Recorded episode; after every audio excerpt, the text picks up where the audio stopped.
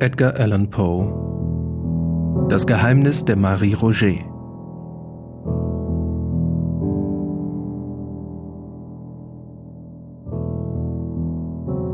Vorbemerkung.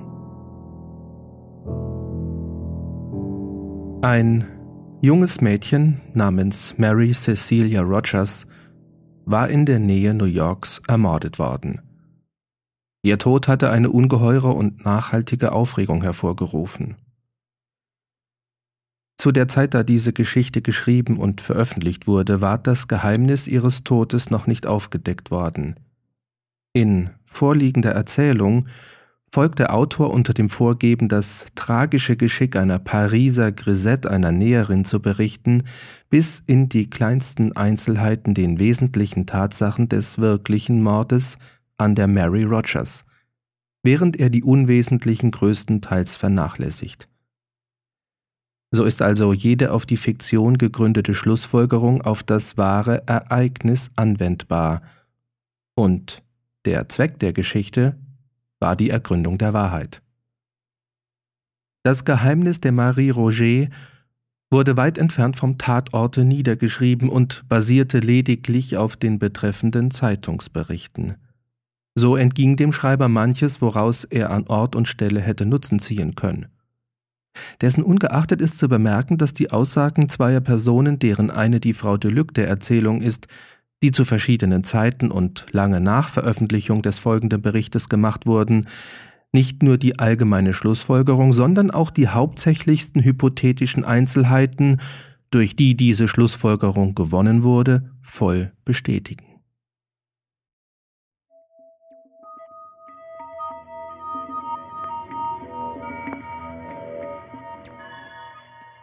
Es gibt eine Reihe für vollkommen gehaltene Ereignisse, die den wirklichen Ereignissen nebenher läuft. Selten fallen sie zusammen.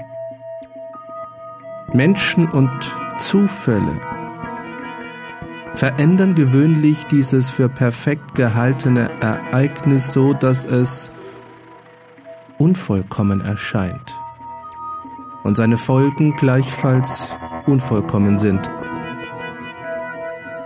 so bei der Reformation. Statt des Protestantismus kam das Luthertum hervor. Novalis Moralansichten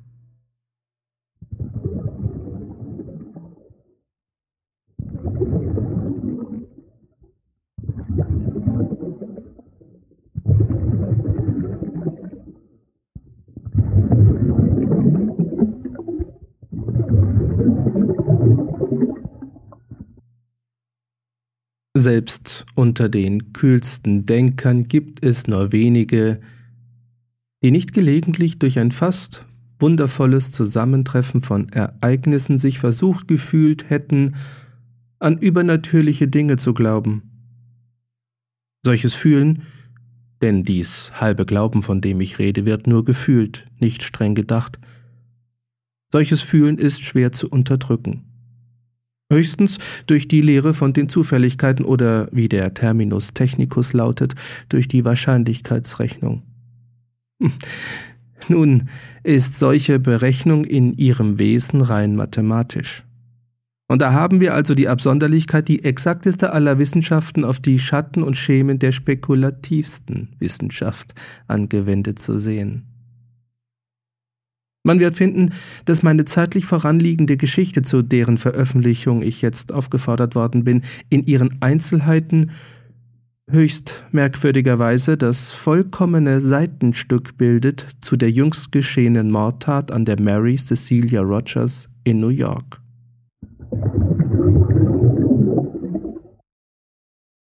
Als ich vor Jahresfrist in einer Erzählung betitelt der Doppelmord in der Rue Morgue versuchte, die auffallenden Geistesgaben meines Freundes des Chevalier C. Auguste Dupin zu schildern, ahnte ich nicht, dass ich dies Thema je wieder aufnehmen würde. Meine Absicht hatte sich vollkommen erfüllt, und der seltsame Gang der Ereignisse hatte den Beweis für Dupins eigentümliche Fähigkeiten zur Genüge erbracht. An keinem anderen Beispiel hätte ich sie so trefflich zeigen können. Jüngste Ereignisse aber, überraschende Enthüllungen, haben mir einige weitere höchst seltsame Dinge offenbart, über die ich nicht schweigend hinweggehen kann. Nachdem Dupin die Tragödie aufgedeckt, die über dem geheimnisvollen Tode der Frau L'Espanay und ihrer Tochter lag, widmete er der Angelegenheit keine Aufmerksamkeit mehr und fiel wieder in seine alte träumerische Versunkenheit zurück. Selbst immer zur Einsamkeit geneigt, teilte ich ohne weiteres seine Stimmung. In unsere Zimmer im Faubourg Saint-Germain vergraben, schlugen wir alle Zukunftspläne in den Wind und schlummerten friedlich dahin, die düstere Welt mit Träumen vergoldend. Diese Träume waren jedoch nicht ganz ungestört. Man kann sich denken, dass die Rolle, die mein Freund in dem Drama der Rue Morgue gespielt, auf die Pariser Polizei nicht wenig Eindruck gemacht hatte. Bei ihren Beamten wurde der Name Dupins viel genannt. Da die einfachen Rückschlüsse, mit Hilfe deren er das Geheimnis entwirrt hatte, nicht einmal dem Präfekten, sondern einzig nur mir bekannt waren, ist es weiter nicht erstaunlich, dass man die Sache für ein Wunder und des Chevaliers analytische Fähigkeiten für eine Art Sehergabe nahm. Seine Offenheit würde ihn veranlasst haben, ein solches Vorurteil zu zerstreuen. Dazu kam es aber nicht, weil seine Gleichgültigkeit ihm gegenüber das Berühren eines Themas verbot, das für ihn selbst alles Interesse bereits verloren hatte. So kam es, dass die Augen der Polizei bewundernd an ihm hingen, und man in nicht wenigen Fällen versuchte, seine Dienste für die Präfektur in Anspruch zu nehmen. Einer der bemerkenswertesten Fälle war der der Ermordung eines jungen Mädchens namens Marie Roger. Dieser Mord ereignete sich ungefähr zwei Jahre nach den Gräueltaten in der Rue Morgue. Marie, deren Tauf- und Familienname durch seine Ähnlichkeit mit jenem der unglücklichen Zigarrenverkäuferin aus New York sofort auffällt, war die einzige Tochter der Witwe Estelle Roger. Der Vater war gestorben, als Marie noch ein Kind gewesen, und seit seinem Tode bis 18 Monate vor der Mordtat die den Gegenstand unserer Erzählung bildet, hatten Mutter und Tochter gemeinsam in der Rue Ponvin-Saint-André gewohnt, wo die Mutter unter Mithilfe ihrer Tochter eine Pension leitete. So lebten sie dahin, bis das junge Mädchen 22 Jahre zählte. Da erregte ihre große Schönheit die Aufmerksamkeit eines Parfümeurs, der im Erdgeschoss des Palais Royal einen Laden hatte und dessen Kundschaft in der Hauptsache von den zweifelhaften Abenteurern gebildet wurde, die die Nachbarschaft unsicher machten. Herr Leblanc war sich über den Vorteil klar, der seinem Parfümeriegeschäft durch Anwesenheit der schönen Marie erwachsen würde, und seine glänzenden Angebote wurden von dem Mädchen gern, von der Mutter nach einigem Zögern angenommen. Die Erwartungen des Kaufmanns erfüllten sich und die Reize der anmutigen Grisette machten seinen Laden bald bekannt. Sie stand ungefähr ein Jahr in seinen Diensten, als ihre Verehrer durch ihr plötzliches Verschwinden in Verwirrung gesetzt wurden. Herr Leblanc wusste für ihr Fernbleiben keine Erklärung zu geben, und Frau Roger war in verzweifelter Angst und Aufregung. Die Zeitungen nahmen die Sache auf, und die Polizei wollte gerade ernstliche Nachforschungen anstellen, als Marie eines schönen Morgens nach Verlauf einer Woche gesund, wenn auch mit etwas trüber Miene, wieder hinter dem Ladentische erschien. Selbstredend wurde alles Forschen und Fragen sofort unterdrückt. Herr Leblanc behauptete wie vorher nichts zu wissen. Marie und ihre Mutter erwiderten auf alle Fragen, das junge Mädchen habe die letzte Woche bei Verwandten auf dem Lande zugebracht. Man beruhigte sich also, und die Sache wurde bald vergessen umso mehr als das Mädchen, augenscheinlich um sich der dreisten Neugier zu entziehen, ihre Stellung aufgab und sich in den Schutz der mütterlichen Behausung Rue Ponvin-Saint-André zurückzog. Es war etwa fünf Monate nach dieser Rückkehr, als ihre Freunde zum zweiten Male durch ihr plötzliches Verschwinden beunruhigt wurden. Drei Tage gingen hin, und man hörte nichts von ihr, am vierten fand man ihren Leichnam in der Seine. Und zwar in einer Gegend, die dem Viertel der Rue Saint-André nahezu entgegengesetzt und nicht sehr weit von der Barrière de Roule lag. Die Grässlichkeit dieses Mordes, denn es war klar, dass ein Mord geschehen war, die Jugend und Schönheit des Opfers und vor allem des Mädchens allgemeine Beliebtheit riefen bei den leicht erregbaren Gemütern der Pariser große Aufregung hervor. Ich kann mich keines ähnlichen Ereignisses erinnern, das einen so allgemeinen und so tiefen Eindruck gemacht hätte. Wochenlang vergaß man im Gespräch über diesen einen Fall selbst die wichtigsten politischen Tagesereignisse. Der Präfekt machte ganz ungewöhnliche Anstrengungen, und die gesamte Pariser Polizei spannte ihre Kräfte aufs äußerste an. Zuerst, als man die Leiche entdeckte, nahm man an, der Mörder werde sich höchstens ganz kurze Zeit vor den sofort in Angriff genommenen Nachstellungen verborgen halten können. Erst nach Ablauf einer Woche hielt man es für nötig, eine Belohnung auszusetzen, und selbst da meinte man mit tausend Francs genug getan zu haben. Inzwischen wurden die Nachforschungen mit Eifer, wenn auch nicht immer mit Verstand fortgesetzt, und zahlreiche Personen wurden zwecklos verhaftet. Da aber nach wie vor jeder Schlüssel zu dem Geheimnis fehlte, wuchs die allgemeine Aufregung aufs höchste.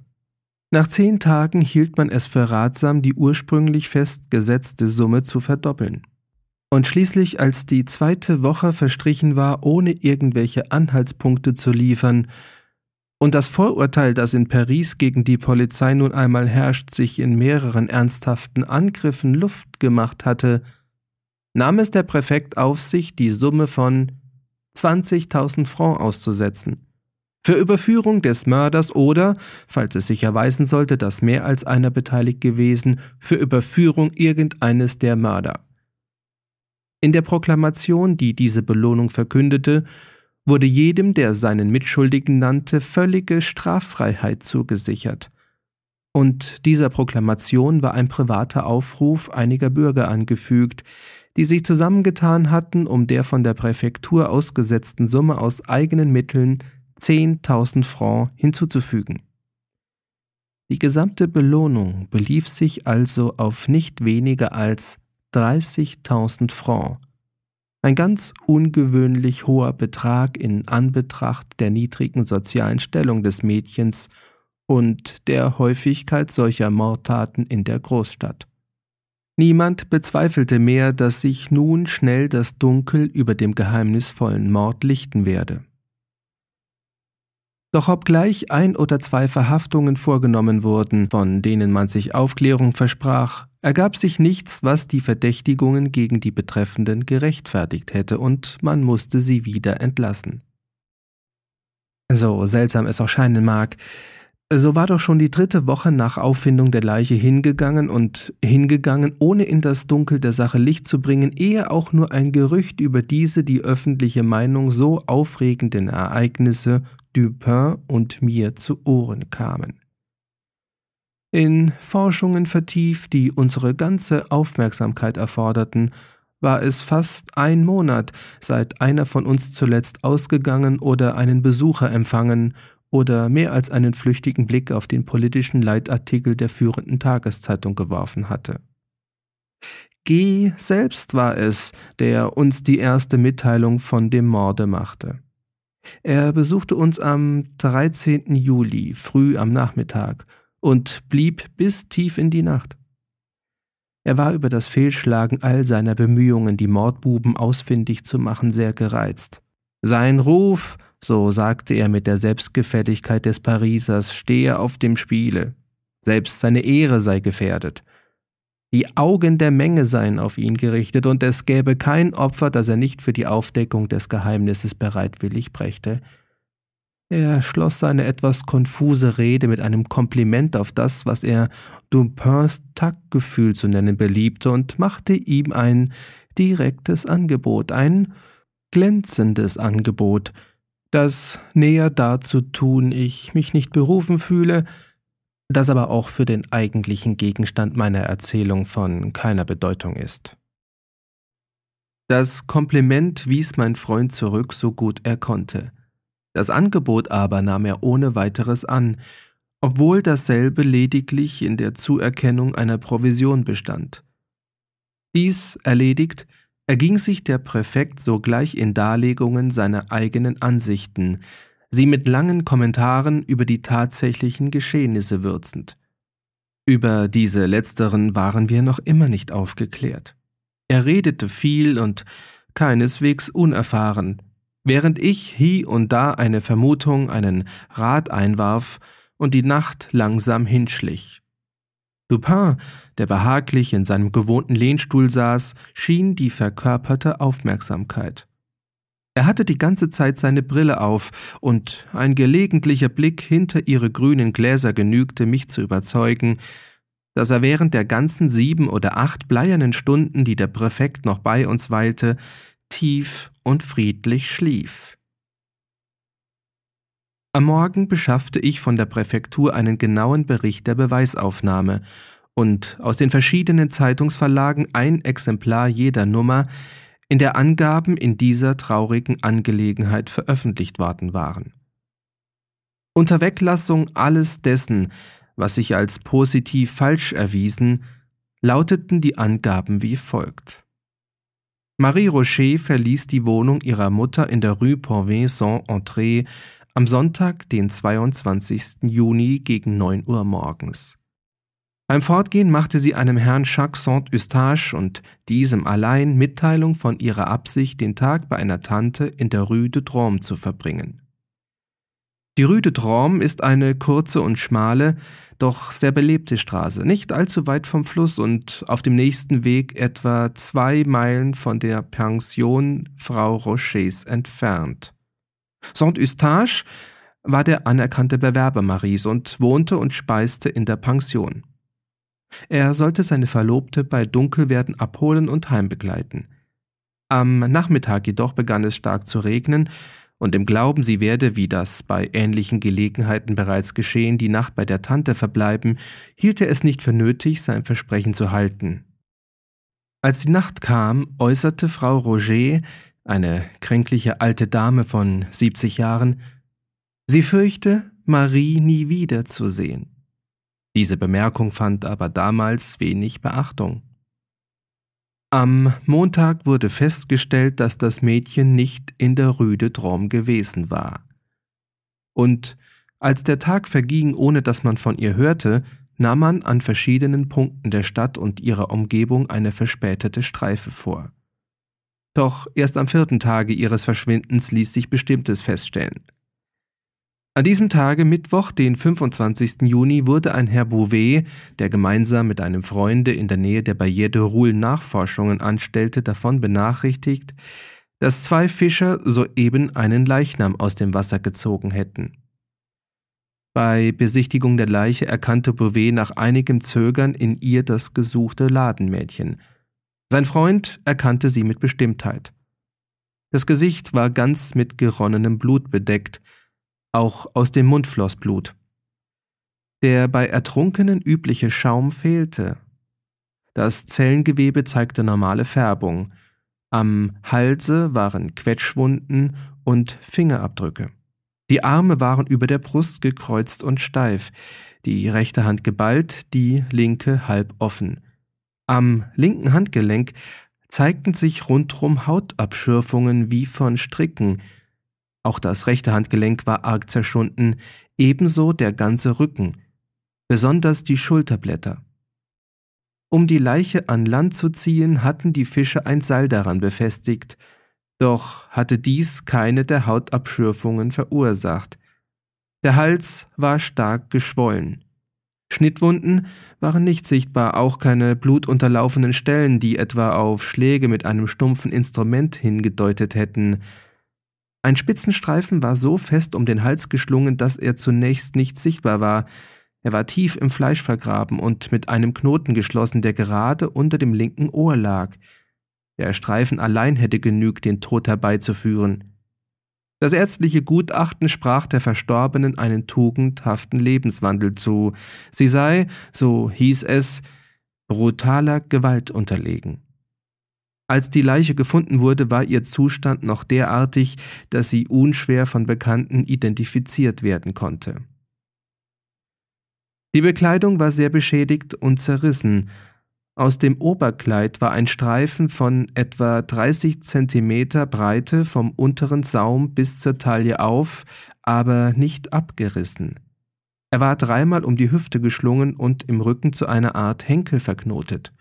Auch aus dem Unterkleid aus feinem Mousselin war ein circa 40 Zentimeter breiter Streifen herausgerissen, und zwar fadengerade und sorgsam. Er lag lose um ihren Hals und war mit festen Knoten geschlossen. Über dem Mousselinstreifen und dem Spitzenstreifen lagen die zusammengeknüpften Bänder einer Haube, die lose daran hing. Der Knoten, mit dem die Haubenbänder geschlossen waren, war ein regelrechter Seemannsknoten. Nach Untersuchung der Leiche wurde diese nicht wie sonst üblich nach der Morgue verbracht, sondern, da diese Formalität diesmal überflüssig, schleunigst beerdigt. Nicht weit von der Stelle, wo sie gelandet worden war. Durch die Bemühungen Bouvets gelang es, die Sache vorläufig nicht bekannt werden zu lassen, und mehrere Tage vergingen, ehe sie von der Öffentlichkeit aufgenommen wurde. Ein Wochenblatt griff dann aber doch den Fall auf. Die Leiche wurde wieder ausgegraben und einer nochmaligen Untersuchung unterzogen. Neues ergab sich dadurch aber nicht. Die Kleidungsstücke wurden nun doch der Mutter und den Bekannten der Verstorbenen vorgelegt und von diesen als jene bezeichnet, die sie bei ihrem Fortgehen von Hause getragen. Inzwischen wuchs die Aufregung von Stunde zu Stunde. Mehrere Personen wurden festgenommen und wieder freigelassen. Besonders auf Saint-Eustache fiel der Verdacht, und er vermochte zunächst nicht eine zufriedenstellende Erklärung über sein Tun und Lassen während des fraglichen Sonntags abzugeben. Später jedoch gab er Herrn G. eidlich Rechenschaft von jeder Stunde des Tages. Als die Zeit verging, ohne dass man irgendetwas entdeckte, gingen verschiedene Gerüchte um und die Journalisten griffen sie auf. Am meisten Aufsehen erregte die Mutmaßung, dass Marie Roger noch am Leben und die in der Seine gefundene Leiche diejenige einer anderen Unglücklichen sei. Ich halte es für nötig, dem Leser einige Stellen, die eben diese Vermutung dartun, zu übermitteln. Die betreffenden Stellen sind eine wörtliche Übersetzung aus L'Etoile, einem Blatt, das sehr geschickt geleitet wird. Fräulein Roger verließ das Haus der Mutter am 22. Juni, einem Sonntagmorgen, mit der ausgesprochenen Absicht, ihre Tante oder sonstige Bekannte in der Rue de Drôme aufzusuchen. Von dieser Stunde an hat sie erwiesenermaßen keiner mehr gesehen. Keine Spur war mehr von ihr zu finden, keine Nachricht zu erlangen.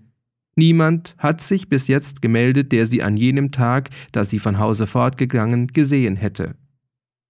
Wenn es also auch nicht erwiesen ist, dass Marie Roger am Sonntag, den 22. Juni morgens 9 Uhr noch unter den Lebenden weilte, so haben wir doch Beweise dafür, dass sie bis zu dieser Stunde noch lebte. Am Mittwochmittag entdeckte man in der Gegend der Barrière de Roule eine auf dem Wasser treibende Frauenleiche. Das war also, selbst wenn wir voraussetzen, dass Marie Roger innerhalb drei Stunden nach Verlassen der mütterlichen Wohnung ins Wasser geworfen worden wäre, nur drei Tage seit sie von Hause fortgegangen. Genau drei Tage. Es ist aber Torheit anzunehmen, dass der Mord, falls hier ein Mord vorliegt, früh genug ausgeführt werden konnte, um den Mördern zu ermöglichen, die Leiche vor Mitternacht in den Fluss zu werfen. Wer sich so scheußliche Verbrechen schuldig macht, wählt die Nacht und nicht den Tag zu seiner Tat. Wir sehen also, dass die gefundene Leiche, wenn sie diejenige der Marie Roger gewesen sein sollte, nur zwei und einen halben Tag, im Höchstfalle drei Tage im Wasser gewesen sein kann. Die Erfahrung zeigt aber, dass Leichen ertrunkener oder sofort nach dem Tode gewaltsam ins Wasser geworfener sechs bis zehn Tage brauchen, ehe die Zersetzung eingetreten ist, die sie an die Oberfläche bringt.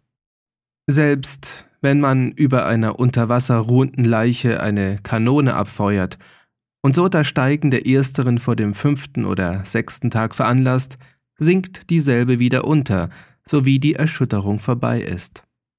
Wir fragen nun, weshalb sollte in diesem Falle ein Abweichen von der natürlichen Regel stattgefunden haben? Hätte die Leiche in ihrem verstümmelten Zustand bis Dienstagnacht an Land gelegen, so hätte man Spuren von den Mördern finden müssen.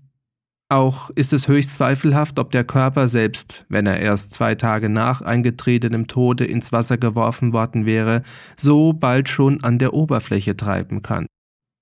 Und fernhin ist es äußerst unwahrscheinlich, dass Kerle, die einen solchen Mord begangen, den Leichnam ins Wasser geworfen haben sollten, ohne ihn durch einen Ballast zum Sinken zu bringen, wo solche Vorsichtsmaßregel doch so leicht getroffen werden kann.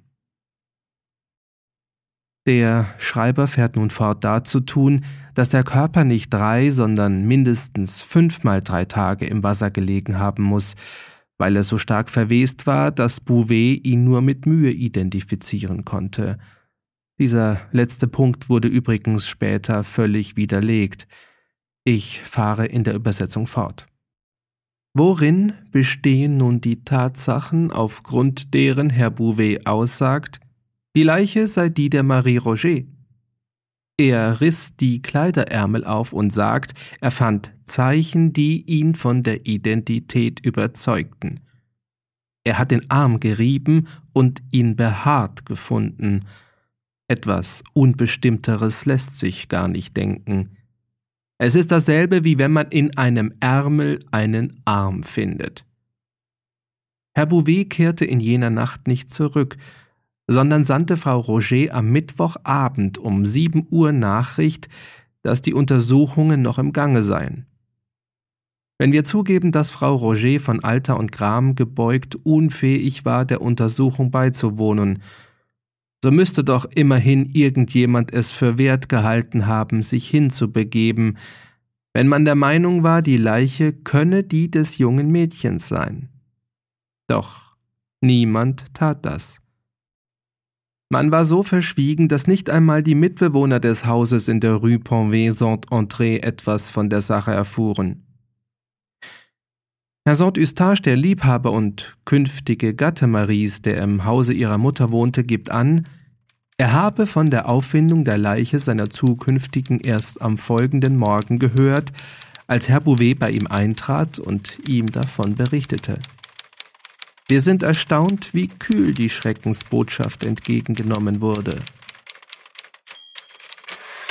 In dieser Weise versuchte die Zeitung ihre Leser zu überzeugen, dass die Familie Maries den Ereignissen eine Gleichgültigkeit entgegenbringe, die unvereinbar sei mit der Annahme, dass jene die Leiche als die des Mädchens anerkenne.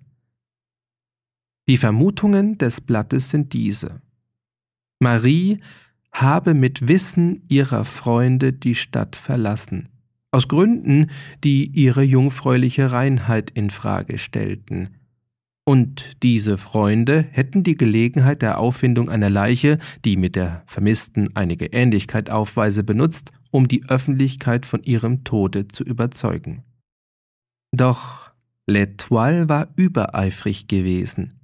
Es wurde klar erwiesen, dass auf Seiten der Familie durchaus keine Gleichgültigkeit herrschte, dass die alte Dame außerordentlich hinfällig und viel zu aufgeregt war, um irgendwelchen Pflichten genügen zu können, dass Saint-Eustache, weit davon entfernt, die Nachricht kühl aufzunehmen, vor Kummer außer sich war und sich so rasend gebärdete, dass Herr Bouvet einen Freund und Verwandten ersuchte, ihn zu bewachen und zu verhindern, dass er der Wiederausgrabung der Leiche beiwohne.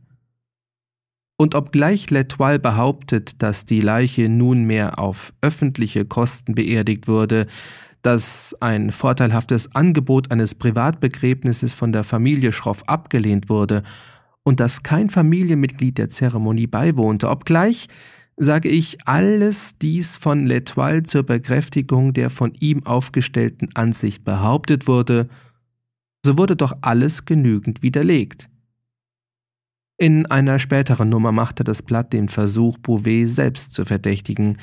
Es hieß da, die Sachlage ändert sich nun. Wir erfahren, dass Herr Bouvet eines Tages zu einer sich damals im Hause Rocher aufhaltenden Frau B. sagte, Er beabsichtige auszugehen, es werde vermutlich ein Gendarm kommen, dem sie nichts über die Angelegenheit sagen solle, ehe er zurück sei. Sie möge die Sache ihm selbst überlassen. So wie die Dinge jetzt stehen, scheint es, als habe Herr Bouvet sie in seinem Gehirnskasten hinter Schloss und Riegel gesetzt. Nicht der kleinste Schritt kann ohne Herr Bouvet geschehen, immer stößt man auf ihn. Aus irgendeinem Grunde wünscht er, dass niemand außer ihm mit den Nachforschungen zu tun habe, und er hat nach Angabe der männlichen Verwandten sie alle in höchst sonderbarer Weise beiseite geschoben. Es widerstrebte ihm anscheinend sehr, den Verwandten die Besichtigung der Leiche zu gestatten. Folgende Tatsache wirft ein wenig Licht auf die Verdächtigungen gegen Herrn Bouvet. Einige Tage vor dem Verschwinden des Mädchens hatte ein Herr, der Bouvet in seinem Büro besuchen kam und diesen abwesend fand, im Schlüsselloch eine Rose stecken gesehen und auf einer nahe beihängenden Tafel den Namen Marie gelesen. Die allgemeine Auffassung der Sache soweit wir sie den Zeitungen entnehmen konnten, schien die zu sein, dass Marie das Opfer einer wüsten Bande geworden sei, die sie über den Fluss geschleppt, misshandelt und ermordet habe. Le Commercial jedoch, ein Blatt von weittragender Bedeutung, suchte ernstlich diese Volksmeinung zu widerlegen. Ich zitiere ein paar Stellen aus seinen Spalten. Wir sind überzeugt, dass die Verfolgung bisher auf falscher Fährte war, sofern sie die Barrière de Roule im Auge hatte. Es ist ausgeschlossen, dass eine tausenden bekannte Persönlichkeit wie dieses junge Weib drei Häuserquadrate durchqueren könnte, ohne erkannt zu werden. Und wer sie erkannt hätte, würde sich dessen erinnern, denn sie interessierte jeden, der sie kannte. Ihr Fortgang erfolgte zu einer Zeit, da die Straßen voller Menschen waren. Es ist unmöglich, dass sie zur Barrière de Roule oder Rue de Drôme gegangen sein sollte, ohne von einem Dutzend Leuten erkannt worden zu sein. Dennoch hat sich niemand gemeldet, der sie außerhalb des mütterlichen Hauses gesehen hätte. Und was spricht dafür, dass sie es überhaupt verlassen hat? Ausgenommen die ausgesprochene Absicht dazu. Ihr Kleid war zerrissen und wie ein Strick um ihren Leib geknotet. Offenbar ist die Leiche daran wie ein Bündel getragen worden. Wäre der Mord an der Barrière de Roule begangen worden, so wäre eine solche Maßregel überflüssig gewesen. Die Tatsache, dass die Leiche bei der Barrière im Wasser treibend gefunden wurde, ist kein Beweis dafür, dass sie auch dort ins Wasser geworfen worden. Aus dem Unterrock der Unglücklichen war ein 60 Zentimeter langes und 30 Zentimeter breites Stück herausgerissen und ihr um Kopf und Kinn gebunden, vermutlich um sie am Schreien zu verhindern. Das müssen Leute getan haben, die nicht im Besitze von Taschentüchern waren. Ein oder zwei Tage ehe der Präfekt uns besuchte, hatte die Polizei eine bedeutsame Nachricht erhalten, die zumindest die vom Le Commercial vertretene Hauptansicht über den Haufen warf. Zwei kleine Knaben, Söhne einer Frau de Luc, drangen bei einer Streife durch die Waldungen nahe der Barrière de Roule in ein Dickicht, wo drei oder vier große Steine eine Art Sitz mit Lehne und Fußbank bildeten. Auf dem oberen Stein lag ein weißer Unterrock, auf dem zweiten eine seidene Schärpe. Auch ein Sonnenschirm, Handschuhe und ein Taschentuch wurden hier gefunden. Das Taschentuch trug den Namen Marie Roger. An den benachbarten Brombeerbüschen hingen Kleiderfetzen. Die Erde war zertrampelt, die Zweige waren geknickt und alles deutete auf einen stattgefundenen Kampf. Zwischen Dickicht und Fluss waren die Hecken umgebrochen, und der Boden zeigte, dass hier eine schwere Last entlang geschleppt worden war. Ein Wochenblatt, Le Soleil, machte zu dieser Entdeckung folgende Bemerkung, die übrigens ein Echo der gesamten Pariser Presse war. Alle diese Dinge haben offenbar mindestens drei bis vier Wochen dort gelegen. Sie waren sämtlich von Regen durchfeuchtet und modrig geworden und klebten zusammen vor Moder. Das eine oder andere war hoch von Gras überwachsen, Die Seite des Sonnenschirms war kräftig, aber so verwittert und modrig, dass sie beim Öffnen des Schirms zerfiel. Die an den Büschen hängenden Kleiderfetzen hatten eine Größe von 8 zu 15 Zentimetern. Ein Fetzen war der Saum des Kleides und war geflickt, ein anderer war aus dem Unterrock, nicht der Saum.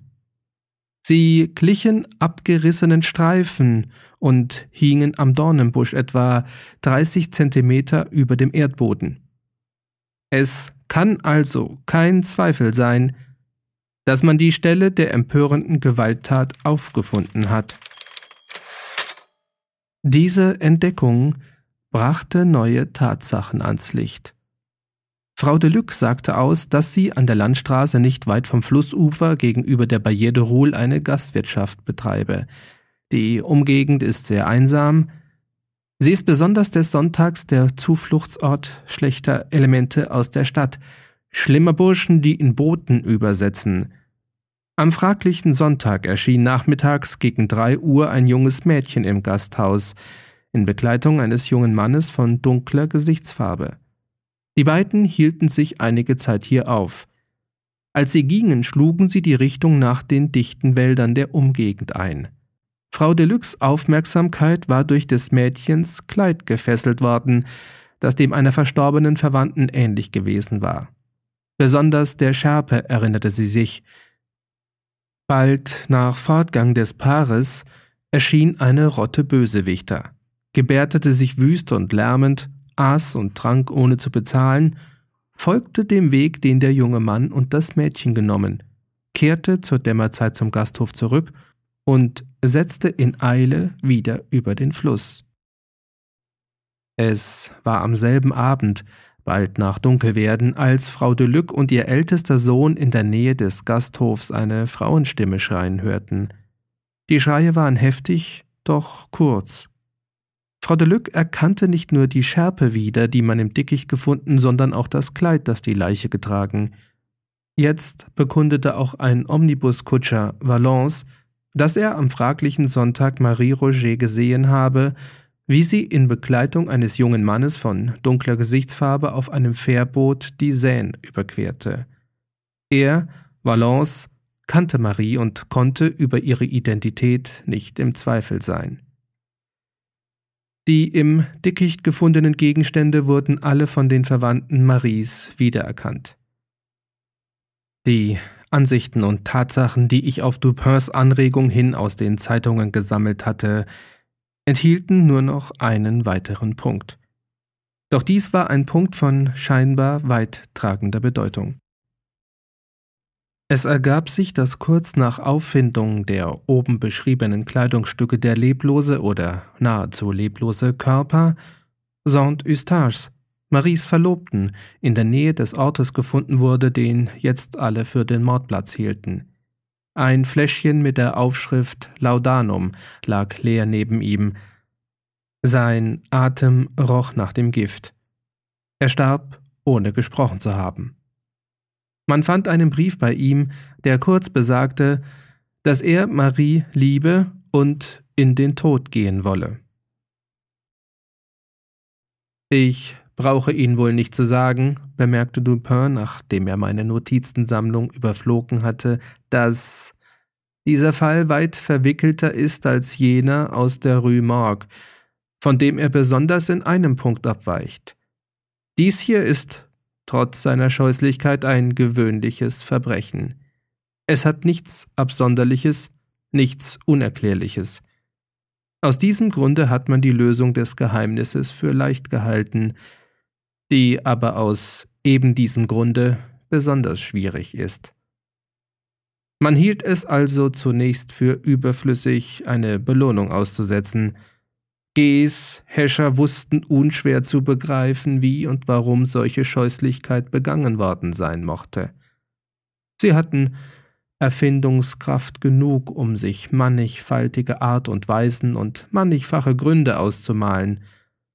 Und weil es nicht unmöglich war, dass eine dieser zahlreichen Vermutungen den Tatsachen entspräche, nahmen sie das einfach für gewiss an. Doch die Leichtigkeit, mit der man zu allen diesen Möglichkeiten kam und Die Wahrscheinlichkeit, die jede für sich hatte, hätte bezeichnend für die Schwierigkeit, nicht für die Leichtigkeit der Lösung erachtet werden müssen. Ich sagte vorhin, dass gerade die Absonderlichkeiten es sind, die der Vernunft auf ihrer Suche nach der Wahrheit die beste Handhabe bieten, und dass in Fällen wie dieser hier die Frage nicht sein sollte, was ist geschehen, sondern vielmehr, was ist geschehen, das noch nie vorher geschehen ist. Bei den Nachforschungen im Hause der Frau L'Espanaye waren die Beamten Gs entmutigt und verzweifelt wegen eben der Ungewöhnlichkeit des Ereignisses, die einem gut geschulten Intellekt gerade das sicherste Zeichen zum Erfolg geboten hätten.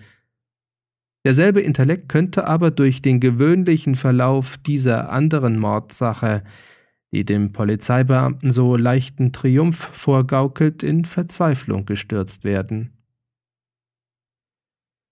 In der Angelegenheit der Frau L'Espanaye und ihrer Tochter gab es schon bei Beginn unserer Untersuchungen keinen Zweifel, dass ein Mord stattgefunden hatte.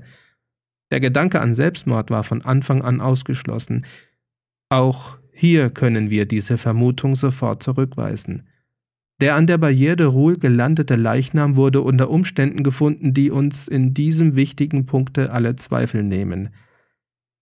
Es ist aber die Annahme aufgetaucht, die aufgefundene Leiche sei gar nicht jene der Marie Roger, und nur für Überführung ihres Mörders oder ihrer Mörder ist die Belohnung ausgesetzt, und nur auf sie bezieht sich unsere Abmachung mit dem Präfekten. Wir beide kennen den Herrn gut. Man darf ihm nicht allzu sehr trauen. Wenn wir bei unseren Nachforschungen von der gefundenen Leiche ausgehen und dann einen Mörder aufstellen, so geschehe es vielleicht doch, dass man die Leiche gar nicht als jene der Marie ansieht. Gehen wir aber von der lebenden Marie aus, so haben wir wohl sie, finden sie aber nicht ermordet. In beiden Fällen tun wir nutzlose Arbeit, da wir es mit Herrn G. zu tun haben. Also schon um unsretwillen, wenn nicht um des Rechtes willen, ist es unvermeidlich, dass unser erster Schritt sein muss, die Identität der Leiche mit der vermissten Marie Rocher festzustellen. Im Publikum haben die Beweisführungen von L'Etoile Gewicht gehabt, und dass die Zeitung von ihrer Bedeutung durchdrungen ist, geht ganz aus der Art hervor, wie sie einen ihrer Aufsätze über dieses Thema einleitet. Mehrere Tagesblätter, sagt sie, sprechen von dem entscheidenden Artikel in unserer Montagsnummer. Mir scheint der Artikel für den Eifer seines Verfassers entscheidend zu sein. Wir müssen im Auge behalten, dass die Aufgabe unserer Zeitungen im Allgemeinen mehr darin besteht, Sensationen zu erwecken, Fragen aufzuwerfen, als die Sache der Wahrheit zu fördern. Dieser Zweck wird nur dann verfolgt, wenn er mit dem Ersteren zusammenfällt. Das Blatt, das einfach die allgemeine Ansicht teilt, erntet, so wohl begründet diese Ansicht auch sein mag, keinen Glauben beim Volk. Die Menge sieht nur den als Weise an, der die schärfsten Widersprüche mit der allgemeinen Ansicht aufstellt.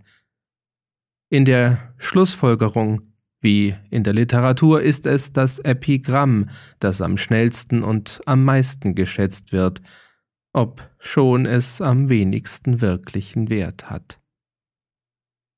Was ich sagen will, ist, dass lediglich diese Mischung von sensationellem und melodramatischem und nicht etwa irgendwelche Wahrscheinlichkeitsgründe maßgebend waren, dass L'Etoile die Behauptung, Marie sei noch am Leben aufstellte und was ihm den Erfolg beim Publikum sicherte. Prüfen wir die Punkte, von denen aus das Platt seine Beweisführung antritt, indem wir die üblichen falschen Schlussfolgerungen aufdecken.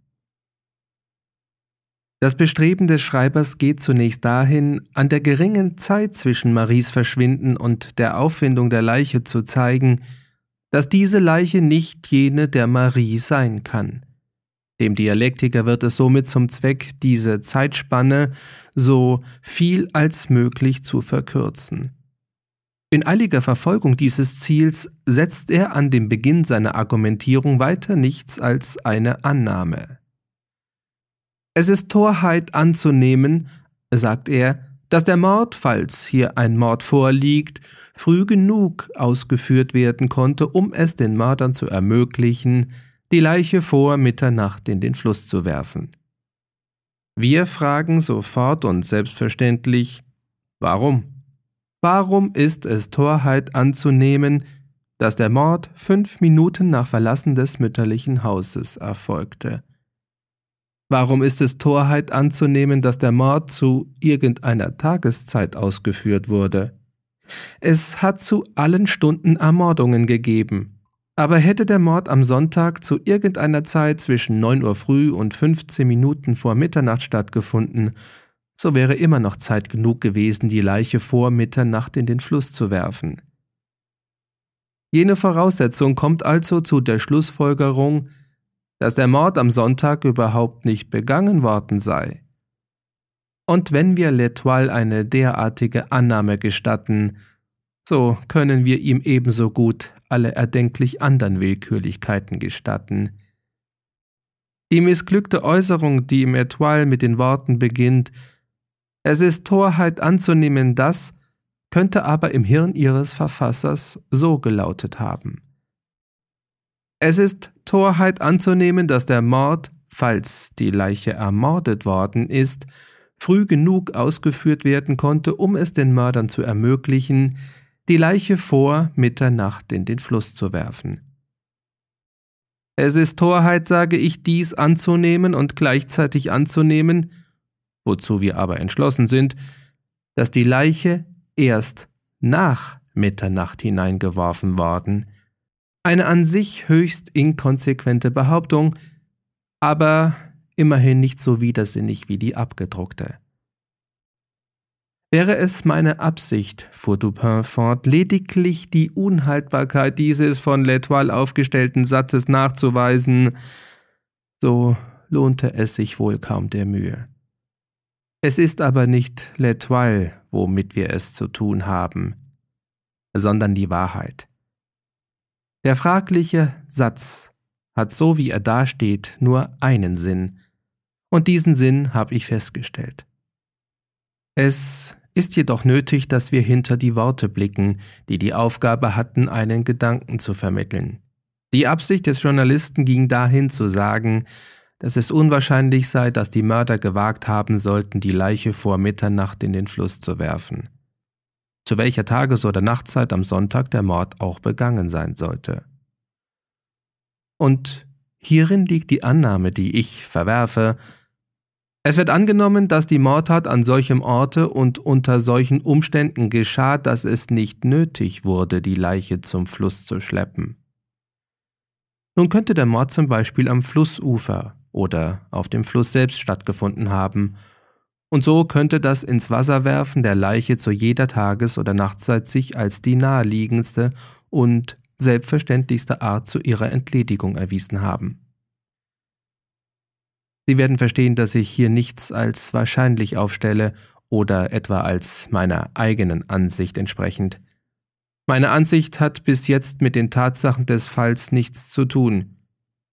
Ich will Sie nur vor dem ganzen Ton der von L'Etoile ausgesprochenen Vermutung warnen, indem ich Ihre Aufmerksamkeit darauf hinlenke, von wie falschen Voraussetzungen das Blatt ausgeht.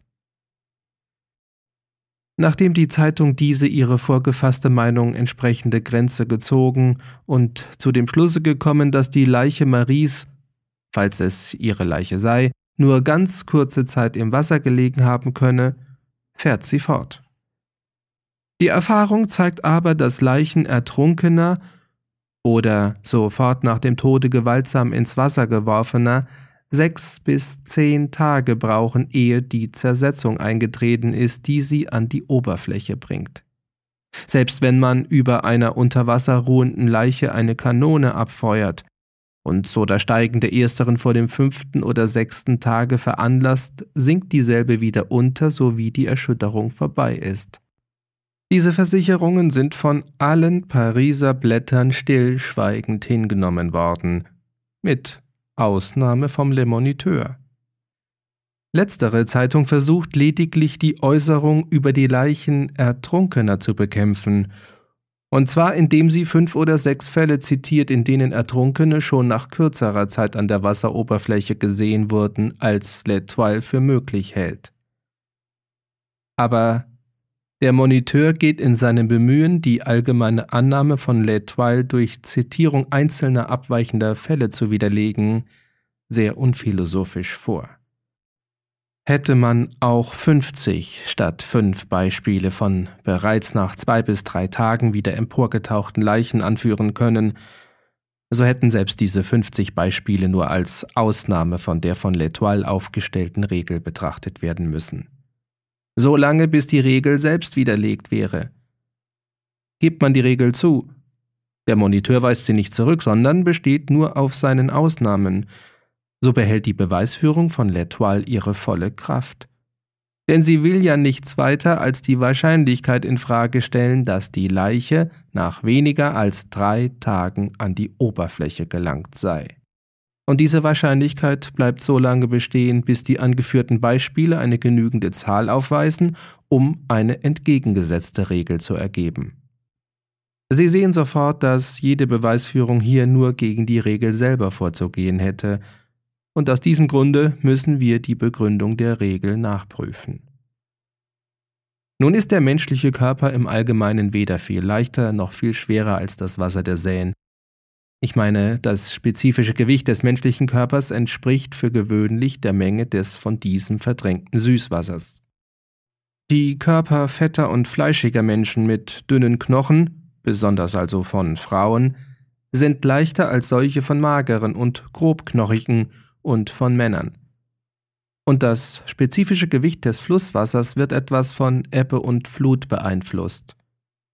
Sehen wir aber von dieser unbedeutenden Tatsache ab, so kann man sagen, dass höchst selten ein menschlicher Körper, selbst im Süßwasser, aus eigenem Antrieb untergeht. Fast jeder, der ins Wasser fällt, kann sich an der Oberfläche halten, wenn er das spezifische Gewicht des Wassers mit seinem eigenen ins Gleichgewicht zu bringen weiß. Das heißt, wenn er seinen ganzen Körper so weit als irgend möglich unter Wasser bringt. Die richtige Stellung für einen, der nicht schwimmen kann, ist die aufrechte Haltung.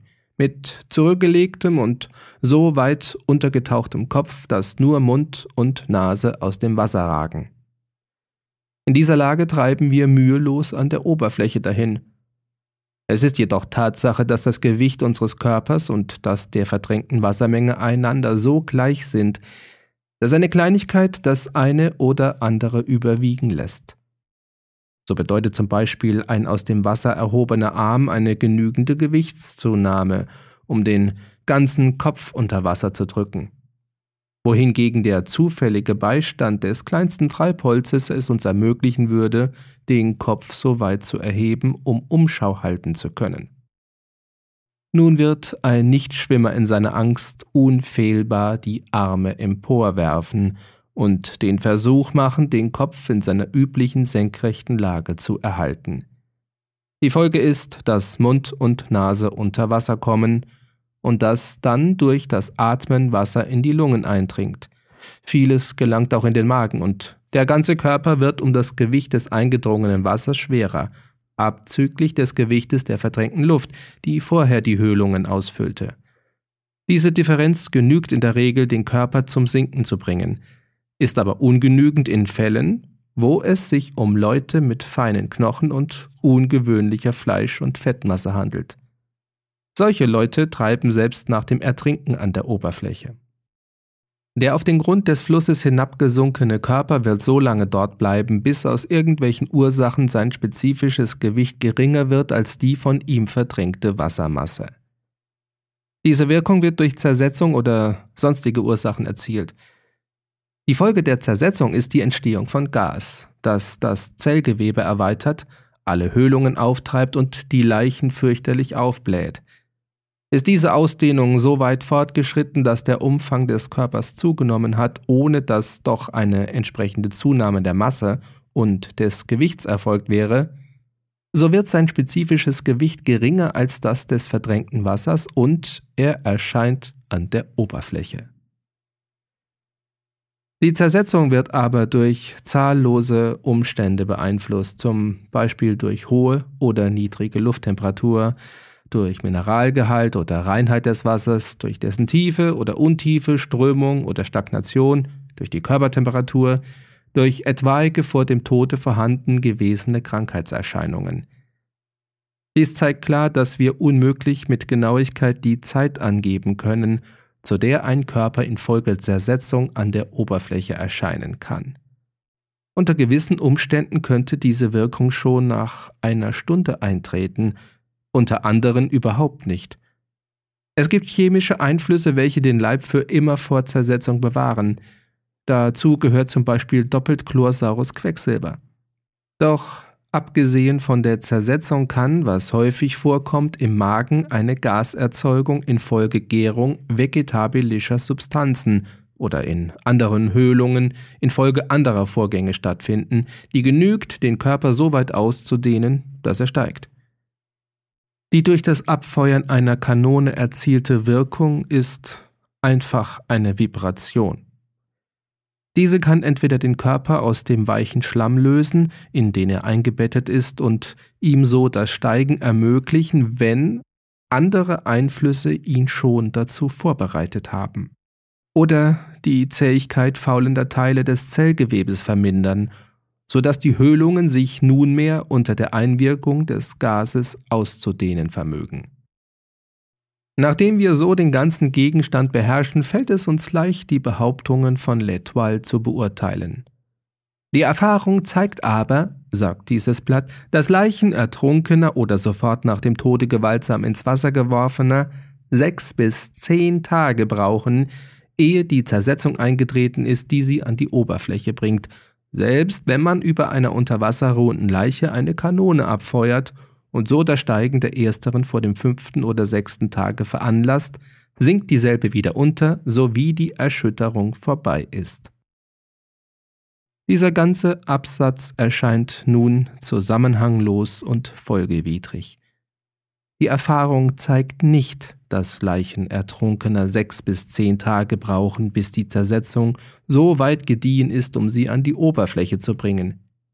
Vielmehr zeigen Wissenschaft und Erfahrung, dass der Zeitpunkt ihres Emporsteigens unbestimmt ist und notgedrungen sein muss. Ist überdies eine Leiche infolge eines Kanonenschusses emporgestiegen, so wird sie nicht wieder untersinken, so wie die Erschütterung vorbei ist, nicht eher vielmehr, als bis die Zersetzung so weit fortgeschritten ist, dass das entstandene Gas entweichen kann. Doch ich möchte Ihre Aufmerksamkeit auf den Unterschied lenken, der gemacht ist zwischen Leichen Ertrunkener und Leichen nach dem Tode gewaltsam ins Wasser geworfener. Obgleich der Schreiber einen Unterschied zulässt, bringt er doch beide in dieselbe Kategorie. Ich habe gezeigt, wie es kommt, dass der Körper eines Ertrinkenden spezifisch schwerer wird als die verdrängte Wassermenge und dass man überhaupt nicht untersinken würde, wenn man nicht in seiner Verzweiflung die Arme aus dem Wasser streckte und unter Wasser Atembewegungen machte. Atembewegungen, die anstelle der in den Lungen enthaltenen Luft Wasser einführen. Diese Arm- und Atembewegungen würden aber bei einem sofort nach dem Tode gewaltsam ins Wasser geworfenen nicht vorkommen. Infolgedessen würde in letzterem Fall der Körper in der Regel überhaupt nicht sinken. Eine Tatsache, die dem L'Etoile offenbar unbekannt ist. Wenn die Zersetzung sehr weit fortgeschritten wäre, wenn das Fleisch zum großen Teil schon von den Knochen verschwunden wäre, dann, doch nicht er, würde der Körper unseren Blicken entschwinden. Und was haben wir von der Schlussfolgerung zu halten, dass die gefundene Leiche nicht die der Marie Roger sein könne, weil erst drei Tage vergangen waren, als man diese Leiche an der Oberfläche treibend fand? Ist sie eine Ertrunkene? So war sie ein Weib. Vielleicht überhaupt nicht untergegangen oder konnte, falls sie gesunken, in 24 Stunden oder früher wieder emporgestiegen sein. Doch niemand vermutet hier ein Ertrinken.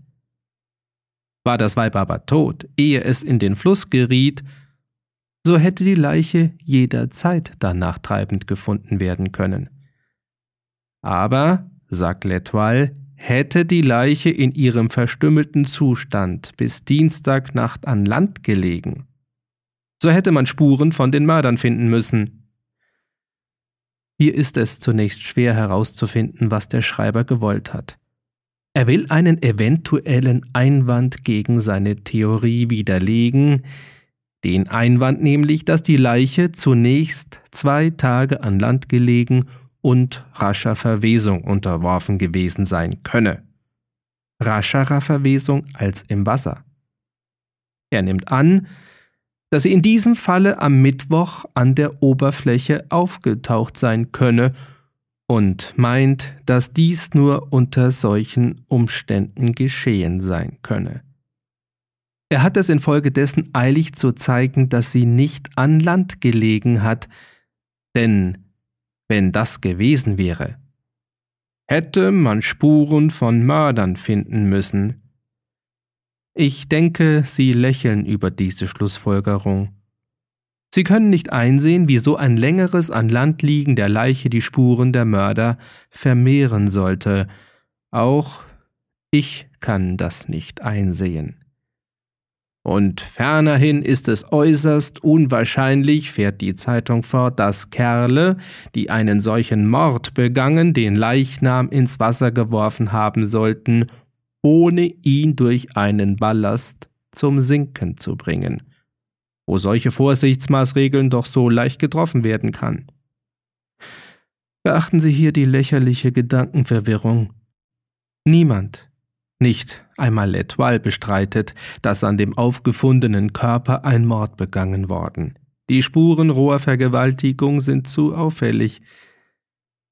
Unseres Dialektikers Absicht geht nun dahin, zu zeigen, dass dieser Körper nicht mit Marie identisch ist. Er wünscht nachzuweisen, dass Marie nicht ermordet worden, nicht etwa, dass die Leiche es nicht sei, Dennoch beweist seine Äußerung nur diesen letzteren Punkt. Hier ist eine Leiche ohne beschwerendes Gewicht. Mörder würden beim Inwasserwerfen derselben nicht versäumt haben, ein Gewicht daran zu befestigen. Daher ist sie also nicht von Mördern hineingeworfen. Das ist alles, was bewiesen wird, wenn überhaupt etwas bewiesen wird. Die Frage der Identität wird nicht einmal berührt. Und das Blatt hat sich furchtbare Mühe gemacht, lediglich das zu leugnen, was es einen Moment früher zugegeben. Wir sind vollkommen überzeugt, sagt es weiter, dass die gefundene Leiche diejenige eines ermordeten Weibes war. Das ist aber nicht das einzige Mal, dass unser Dialektiker sich selbst widerlegt. Seine offenbare Absicht ist, wie ich schon sagte, den Zwischenraum zwischen Maries Verschwinden und der Auffindung der Leiche so viel als möglich zu verringern. Dennoch sehen wir ihn den Punkt geltend machen, dass kein Mensch das Mädchen nach Verlassen ihrer Wohnung mehr gesehen hat. Es ist nicht erwiesen, sagt er, dass Marie Roger am Sonntag, den 22. Juni, nach 9 Uhr noch unter den Lebenden weilte. Da seine Beweisführung offenbar nur eine einseitige ist, hätte er wenigstens diese Sache außer Acht lassen sollen. Denn wäre es erwiesen, dass irgendjemand, sei es nun am Montag oder am Dienstag, Marie gesehen hat, so wäre der fragliche Zeitraum sehr vermindert und durch seine eigene Schlussfolgerung die Wahrscheinlichkeit verringert worden, dass die Leiche jene der Grisette sei. Es ist nichtsdestoweniger amüsant zu sehen, dass L'Etoile auf diesem Punkt besteht, in der festen Überzeugung, dass er ihm für seine gesamte Beweisführung dienlich sei. Lesen wir nun nochmal den Teil der Beweisführung, der sich auf die Identifizierung der Leiche durch Bouvet bezieht. Was das Haar auf den Armen anlangt, so ist L'Etoile augenscheinlich in diesem Punkte unaufrichtig. Herr Bouvet ist kein Idiot und konnte unmöglich bezüglich der Identifizierung der Leiche nichts weiter geltend gemacht haben, als dass sie Haare auf den Armen habe. Kein Arm ist ohne Haare. Die Verallgemeinerung der Äußerung vom L'Etoile ist einfach eine Verdrehung der Worte des Zeugen. Er muss von irgendeiner Eigenart dieses Haares gesprochen haben. Es muss eine Besonderheit in der Farbe, der Menge, der Länge oder der Anordnung gewesen sein. Ihr Fuß, sagt das Blatt, war klein, so sind tausend Füße. Ihre Strumpfbänder sind überhaupt kein Beweis, ebenso wenig wie ihre Schuhe, denn Schuhe und Strumpfbänder werden bündelweise verkauft. Dasselbe ist von den Blumen auf ihrem Hut zu sagen. Eine Sache, auf die Herr Bouvet sich besonders stützt, ist die, dass die Schließe des Strumpfbandes zurückgesetzt war, um es enger zu machen. Das besagt gar nichts. Denn die meisten Frauen pflegen nicht die Strumpfbänder im Kaufladen anzuprobieren, sondern kaufen sich ein paar und ändern es zu Hause entsprechend um. Hier ist es schwer, den Schreiber ernst zu nehmen. Hätte Herr Bouvet auf seiner Suche nach Marie eine Leiche gefunden, die an Gestalt und Aussehen dem vermissten Mädchen ähnlich gewesen, so wäre er, ganz abgesehen von der Kleiderfrage, zu der Behauptung berechtigt gewesen, dass seine Suche Erfolg gehabt habe.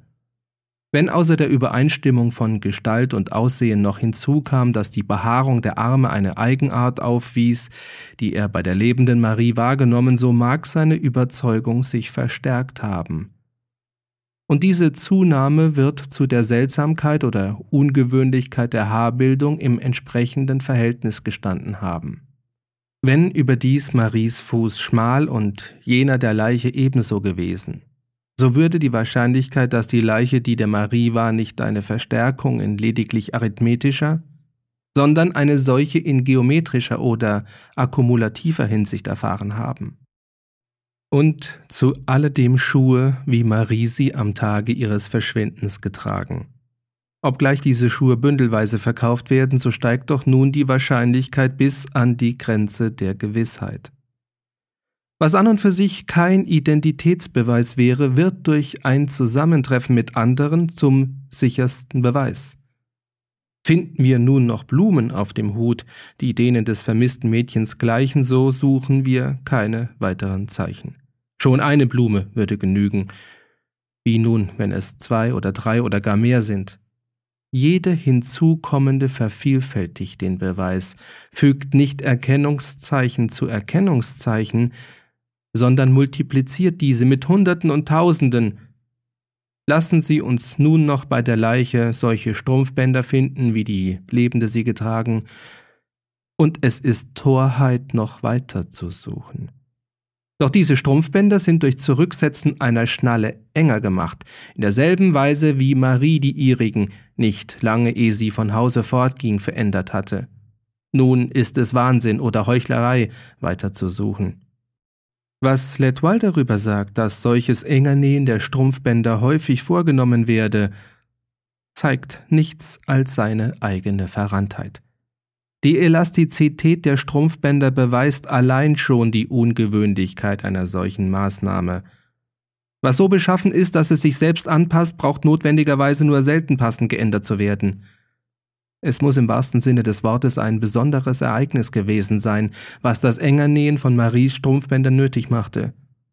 Sie allein hätten ihre Identität zur Genüge nachgewiesen, aber es war nun nicht so, dass man an der Leiche die Strumpfbänder der Vermissten oder ihre Schuhe oder ihren Hut oder die Blumen ihres Hutes fand oder ihre kleinen Füße oder ein besonderes Kennzeichen auf den Armen oder ihre Größe und Erscheinung. Man fand vielmehr jedes dieser Dinge und alle zusammen. L'Etoile hat es für klug gefunden, die kleinliche Redensweise der Rechtsgelehrten nachzuahmen, die sich zum großen Teil damit begnügen, die Regeln und Formen der Gerichtshöfe herunterzuschnurren. Ich möchte hier bemerken, dass sehr viel von dem, was ein Gericht als Beweis verwirft, dem Intellekt als bester Beweis erscheint. Denn das Gericht, das sich zur Erlangung von Beweisen nach den allgemeinen Grundregeln richtet, den festgesetzten und gebuchten Grundregeln betrachtet eine abweichende Beweisführung als Abschweifung. Und dieses standhafte Kleben an den Formeln unter schärfster Missachtung aller diesen zuwiderlaufenden Punkte ist wohl ein sicherer Weg, das Maximum der ergründeten Wahrheit herauszufinden. Aber es ist nicht weniger gewiss, dass es zu ungeheuren Irrtümern führen kann. Was die gegen Bouvet vorgebrachten Verdächtigungen betrifft, so werden Sie diese ohne weiteres abtun. Sie haben den wahren Charakter des guten Mannes erraten. Er ist sensationsgierig, fantastisch und beschränkt und spielt sich gerne ein bisschen auf. Wer so veranlagt ist, wird sich in Fällen wirklicher Aufregung leicht so benehmen, dass er sich den Überschlauen und Unwissenden verdächtig macht. Herr Bouvet hatte, wie es den Anschein hat, ein persönliches Interview mit dem Herausgeber des Blattes und kränkte diesen, indem er, ungeachtet der Theorie des Herausgebers, seine Ansicht zu äußern wagte, dass die Leiche tatsächlich mit Marie identisch sei.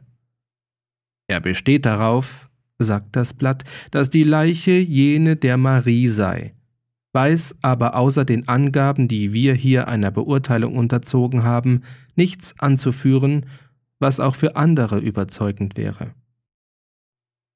Ohne dass wir nun auf die Tatsache zurückkommen, dass stärkere Beweise, die auch für andere überzeugend wären, gar nicht erbracht werden könnten, so ist doch zu bemerken, dass in einem Fall wie dem vorliegenden ein Mann sehr wohl selbst überzeugt sein kann ohne dass es ihm möglich wäre, einen einzigen Grund anzugeben, der für andere stichhaltig wäre. Nichts ist unbestimmter als das Gefühl für individuelle Identität. Jeder kann seinen Nachbarn erkennen, dennoch gibt es wenig Anlässe, bei denen irgendeiner den Grund für dieses Erkennen anzugeben vermöchte. Der Herausgeber des L'Etoile hat kein Recht, über Herrn Bouvets unbegründete Überzeugung beleidigt zu sein. Die gegen diesen vorliegenden Verdachtsmomente passen viel besser zu meiner Hypothese eines sensationshungrigen Fantasten als zu des Artikelschreibers Vermutung, dass Bouvet der Schuldige sei. Neigen wir dieser milderen Auffassung zu, so gibt uns die Rose im Schlüsselloch, das Marie auf der Tafel keine Rätsel mehr auf. Wir verstehen nun das Beiseiteschieben der männlichen Verwandten, sein Widerstreben, den Verwandten die Besichtigung der Leiche zu gestatten, die der Frau B. erteilte Warnung, dass sie bis zu seiner Bouvets Rückkehr kein Gespräch mit dem Gendarmen führen solle, und endlich sein offenbares Bestreben, dass niemand außer ihm mit den Nachforschungen zu tun haben solle. Es scheint mir außer Frage, dass Bouvet ein Verehrer Maries gewesen, dass sie mit ihm kokettierte und dass ihm daran lag, als ihr naher Freund und Vertrauter zu gelten. Ich habe über diesen Punkt nichts mehr zu sagen. Und da die Tatsachen die Behauptung des L'Etoile bezüglich der Gleichgültigkeit von Seiten der Mutter und der anderen Verwandten völlig widerlegt haben, eine Gleichgültigkeit, die unvereinbar war mit der Voraussetzung, dass sie die Leiche als jene des vermissten Mädchens anerkannten. So wollen wir nun fortfahren, als wäre die Frage der Identität zu unserer vollen Zufriedenheit erledigt. Und was, frage ich jetzt, halten Sie von den Äußerungen des Kommercial? Dass sie weit mehr Beachtung verdienen als alle anderen, die in der Sache vorgebracht worden sind, die aus den Prämissen gezogenen Schlüsse sind gewissenhaft und philosophisch. Aber die Prämissen beruhen in zwei Punkten wenigstens auf falscher Beobachtung. Der Kommerzial wünscht anzudeuten, dass Marie nicht weit vom Hause ihrer Mutter von einer Rotte roher Burschen aufgegriffen worden sei. Es ist unmöglich, äußert er, dass eine tausenden bekannte Persönlichkeit wie dieses junge Weib drei Häuserquadrate durchqueren könnte, ohne erkannt zu werden. Dies ist die Anschauung eines in Paris lange Ansässigen, eines im öffentlichen Leben stehenden und eines, dessen Gänge ins Stadtinnere sich meist auf die Gegend öffentlicher Gebäude beschränken. Er ist sich bewusst, dass er selten vom Büro aus ein Dutzend Häuserquadrate passiert, ohne erkannt und gegrüßt zu werden. Und nach dem Umfang seines eigenen Bekanntenkreises berechnet er jenen der Verkäuferin, findet keinen großen Unterschied zwischen beiden und kommt ohne weiteres zu dem Schluss, dass sie auf ihren Gängen ebenso viel erkannt werden müsse, wie er selbst auf seinen. Das könnte nur dann der Fall sein, wenn ihre Gänge denselben methodischen, einförmigen Charakter aufwiesen und ihnen dieselben engen Grenzen gezogen wären wie den seinigen. Er macht seine Wege immer zu denselben Zeiten durch immer dieselben Straßen, die voller Menschen sind, deren Interessen den seinigen gleichen und die darum auch an ihm ein Interesse nehmen. Die Gänge Maries aber mögen im Allgemeinen ein größeres Gebiet umfasst haben. In diesem besonderen Fall ist es als sehr wahrscheinlich anzunehmen, dass sie eine von ihren gewohnten Wegen sehr abweichende Richtung nahm. Die Parallele, die, wie wir annehmen, der Kommerzial im Geiste zog, wäre nur dann aufrecht zu erhalten, wenn beide Personen die ganze Stadt durchquerten. Angenommen, der persönliche Bekanntenkreis wäre gleich groß, so wäre in diesem Falle auch die Möglichkeit einer gleichen Anzahl von Begegnungen dieselbe. Ich für meinen Teil halte es nicht nur für möglich, sondern für mehr als wahrscheinlich, dass Marie zu jeder gewünschten Zeit irgendeinen der vielen Wege zwischen ihrer eigenen Behausung und der der Tante hätte nehmen können, ohne einen einzigen Menschen zu begegnen, den sie kannte oder dem sie bekannt war. Wollen wir diese Frage ins rechte Licht rücken, so müssen wir uns immer das große Missverhältnis vorstellen, das zwischen dem Bekanntenkreis selbst der bekanntesten Persönlichkeit in Paris und der Gesamtbevölkerung von Paris besteht. Doch welche überzeugende Kraft die Vermutung des Kommercial auch immer haben mag, sie wird sehr vermindert, wenn wir die Stunde in Betracht ziehen, zu der das Mädchen ausging. Ihr Fortgang erfolgte zu einer Zeit, da die Straßen voller Menschen waren, sagt der Kommercial. Aber weit gefehlt. Es war um neun Uhr morgens.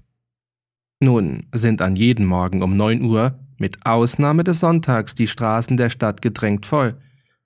Am Sonntagmorgen um neun ist die Bevölkerung größtenteils zu Hause und bereitet sich zum Kirchgang vor. Keinem Menschen mit Beobachtungsgabe kann es entgehen, wie geradezu vereinsamt die Straßen an jedem Feiertag von acht bis zehn Uhr morgens sind. Zwischen zehn und elf sind die Straßen überfüllt, nicht aber zu so früher Zeit wie die angegebene. Da ist noch ein Punkt, der einen Beobachtungsfehler von Seiten des Kommercial aufzuweisen scheint. Er sagt, aus dem Unterrock der Unglücklichen war ein 60 Zentimeter langes und 30 Zentimeter breites Stück herausgerissen und ihr um Kopf und Kinn gebunden. Vermutlich, um sie am Schreien zu verhindern. Das müssen Leute getan haben, die nicht im Besitze von Taschentüchern waren. Inwiefern dieser Gedanke mehr oder weniger gut begründet ist, werden wir später sehen, aber unter Leuten, die nicht im Besitze von Taschentücher waren, versteht der Herausgeber die niedrigste Klasse von Lumpen. Dies sind aber gerade die Art von Leuten, die man immer im Besitz von Taschentüchern sehen wird, selbst wenn sie nicht einmal Hemden haben. Sie müssen schon Gelegenheit gehabt haben zu bemerken, wie geradezu unentbehrlich dem wirklichen Vagabunden in den letzten Jahren das Taschentuch geworden ist. Und was haben wir von dem Artikel im Le Soleil zu halten? fragte ich. Dass es ungemein zu bedauern ist, dass ein Verfasser nicht als Papagei geboren worden, in welchem Falle er der bedeutendste Papagei seiner Zeit geworden wäre. Er hat lediglich die verschiedenen Einzelpunkte der bereits veröffentlichten Meinungen wiederholt, nachdem er sie mit lobenswertem Eifer aus diesem und jenem Blatt zusammengetragen – All diese Dinge, sagt er, haben offenbar mindestens drei bis vier Wochen dort gelegen, und es kann also kein Zweifel sein, dass man die Stelle der empörenden Gewalttat aufgefunden hat. Die hier von Le Soleil wieder angeführten Tatsachen sind weit davon entfernt, meine Zweifel in dieser Hinsicht zu beheben. Und wir wollen sie späterhin in Verbindung mit einer anderen Seite unseres Themas eingehender nachprüfen. Zunächst müssen wir uns mit anderen Beobachtungen befassen. Es muss Ihnen aufgefallen sein, wie außerordentlich oberflächlich die Untersuchung der Leiche gehandhabt wurde.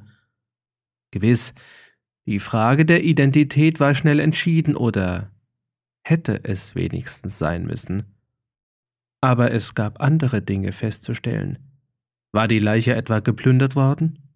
Hatte die Verstorbene, als sie von Hause fortging, irgendwelche Schmucksachen bei sich und wenn, hatte sie dieselben noch, als man ihre Leiche fand? Das sind wichtige Fragen, die bei der Untersuchung ganz übergangen wurden. Und es gibt noch andere ebenso wichtige, die unberücksichtigt blieben. Wir müssen versuchen, uns diese Fragen selbst zu beantworten. Der Fall Saint-Eustache muss nachgeprüft werden. Ich habe keinen Verdacht auf diesen Herrn, aber wir wollen methodisch vorgehen. Wir wollen den Wert seiner eidlichen Aussage darüber, wie und wo er den Sonntag verbracht, feststellen. In solchen Fällen sind Meineide nichts Seltenes. Sollte aber hier nichts Böses zu entdecken sein, so wollen wir Saint-Eustache aus unserem Forschungsgebiet ausscheiden. Sein Selbstmord, wie verdächtig er auch im Falle eines Meineides wäre, ist ohne solchen Meineid durchaus nichts so Unerklärliches, als dass es uns von der geraden Linie unserer Analyse abbringen könnte. Mein Vorschlag geht nun dahin, den inneren sichtbaren Kern dieser Tragödie außer Acht zu lassen und unserer Aufmerksamkeit weitere Grenzen zu ziehen. Ein nicht geringer Fehler bei solcher Nachforschung ist das Beschränken derselben auf die unmittelbaren Ereignisse unter völliger Nichtachtung der mittelbaren nebensächlichen Umstände. Es ist eine üble Angewohnheit der Gerichte, Beweisaufnahme und Zeugenverhör auf das anscheinend Wichtige zu beschränken. Denn Erfahrung hat gezeigt, dass ein großer, vielleicht der größere Teil der Wahrheit aus dem scheinbar Unwichtigen geschöpft wird. Diesem Grundsatz folgend hat sich die heutige Wissenschaft entschlossen, mit dem Unvorhergesehenen zu rechnen. Doch vielleicht verstehen Sie mich nicht. Die Geschichte menschlicher Erkenntnis hat uns so unausgesetzt gezeigt, wie wir den unrichtigen, nebensächlichen, zufälligen Ereignissen die wertvollsten Entdeckungen schulden, dass es schließlich nötig geworden ist, im weitesten Sinne den zufälligen Vermutungen, wenn sie auch ganz abseits vom gewöhnlichen Wege liegen, Beachtung zu schenken. Der Zufall ist als ein grundlegender Teil zur weiteren Nachforschung anerkannt worden. Das Unvorhergesehene, Unvermutete legen wir den mathematischen Formeln zugrunde. Ich wiederhole. Es ist Tatsache, dass der größere Teil aller Wahrheiten aus den Nebensächlichkeiten gewonnen wurde. Und in der Überzeugung von der Bedeutsamkeit dieser Erkenntnis möchte ich die Nachforschungen in unserem Fall hier von dem vielbegangenen und bisher unfruchtbaren Boden des Ereignisses selbst auf die ihm enge verknüpften Begleitumstände ablenken. Während Sie die Zeugeneide auf ihre Wahrhaftigkeit nachprüfen, will ich die Zeitungen im weiteren Sinne durchsuchen, als Sie es bisher getan haben. Bis jetzt haben wir nur das Feld für unsere Nachforschungen festgestellt, aber es wäre wirklich sonderbar, wenn eine verständnisvolle Durchsicht der öffentlichen Blätter, wie ich sie beabsichtige, uns nicht einige winzige Andeutungen für die einzuschlagende Richtung unserer Suche einbrächte. Dupins Anregung folgend unterzog ich die eidlichen Aussagen einer sorgfältigen Nachprüfung. Das Resultat war meine feste Überzeugung von ihrer Wahrhaftigkeit und demnach von der Unschuld Saint-Eustaches. Währenddessen beschäftigte sich mein Freund mit einer Durchsicht der verschiedensten Zeitungsblätter, was mir als eine höchst überflüssige Umständlichkeit erschien. Nach Verlauf einer Woche legte er mir folgende Auszüge vor. Vor etwa dreieinhalb Jahren ereignete sich ein Fall, der mit dem vorliegenden große Ähnlichkeit hat. Jene selbe Marie Roger verschwand auch damals aus dem Parfümerieladen des Herrn Leblanc im Palais Royal. Nach Ablauf einer Woche erschien sie jedoch wieder wohlbehalten im Geschäft, nur dass sie ungewöhnlich bleich war.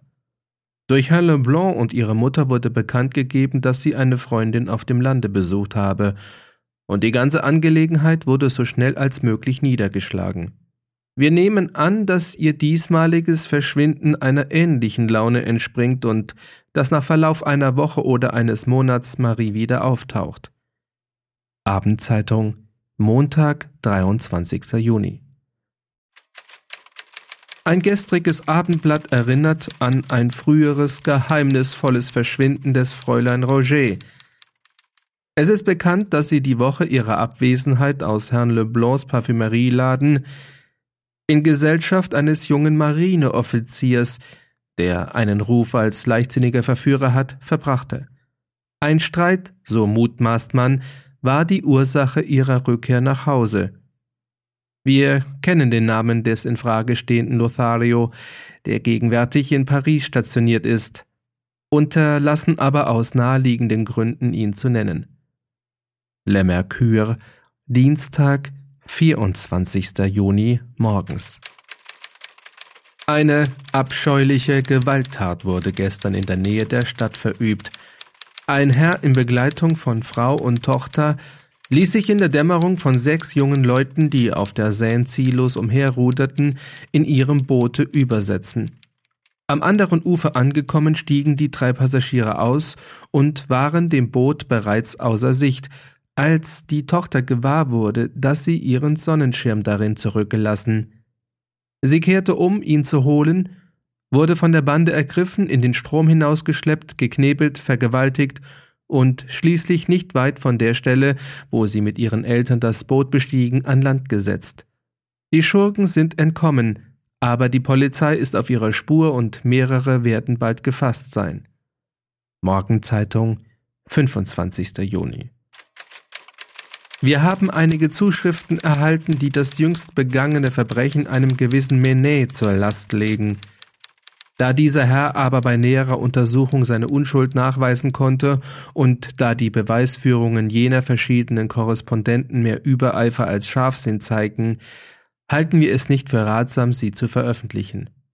Morgenzeitung, 28. Juni.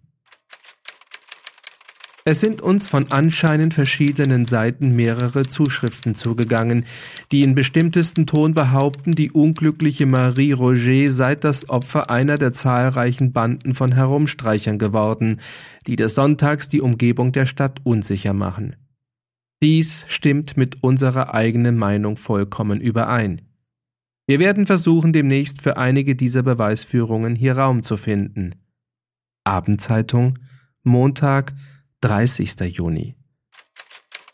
Am Sonntag sah einer der beim Zolldienst beschäftigten Bootsknechte ein leeres Boot auf der Seine treiben.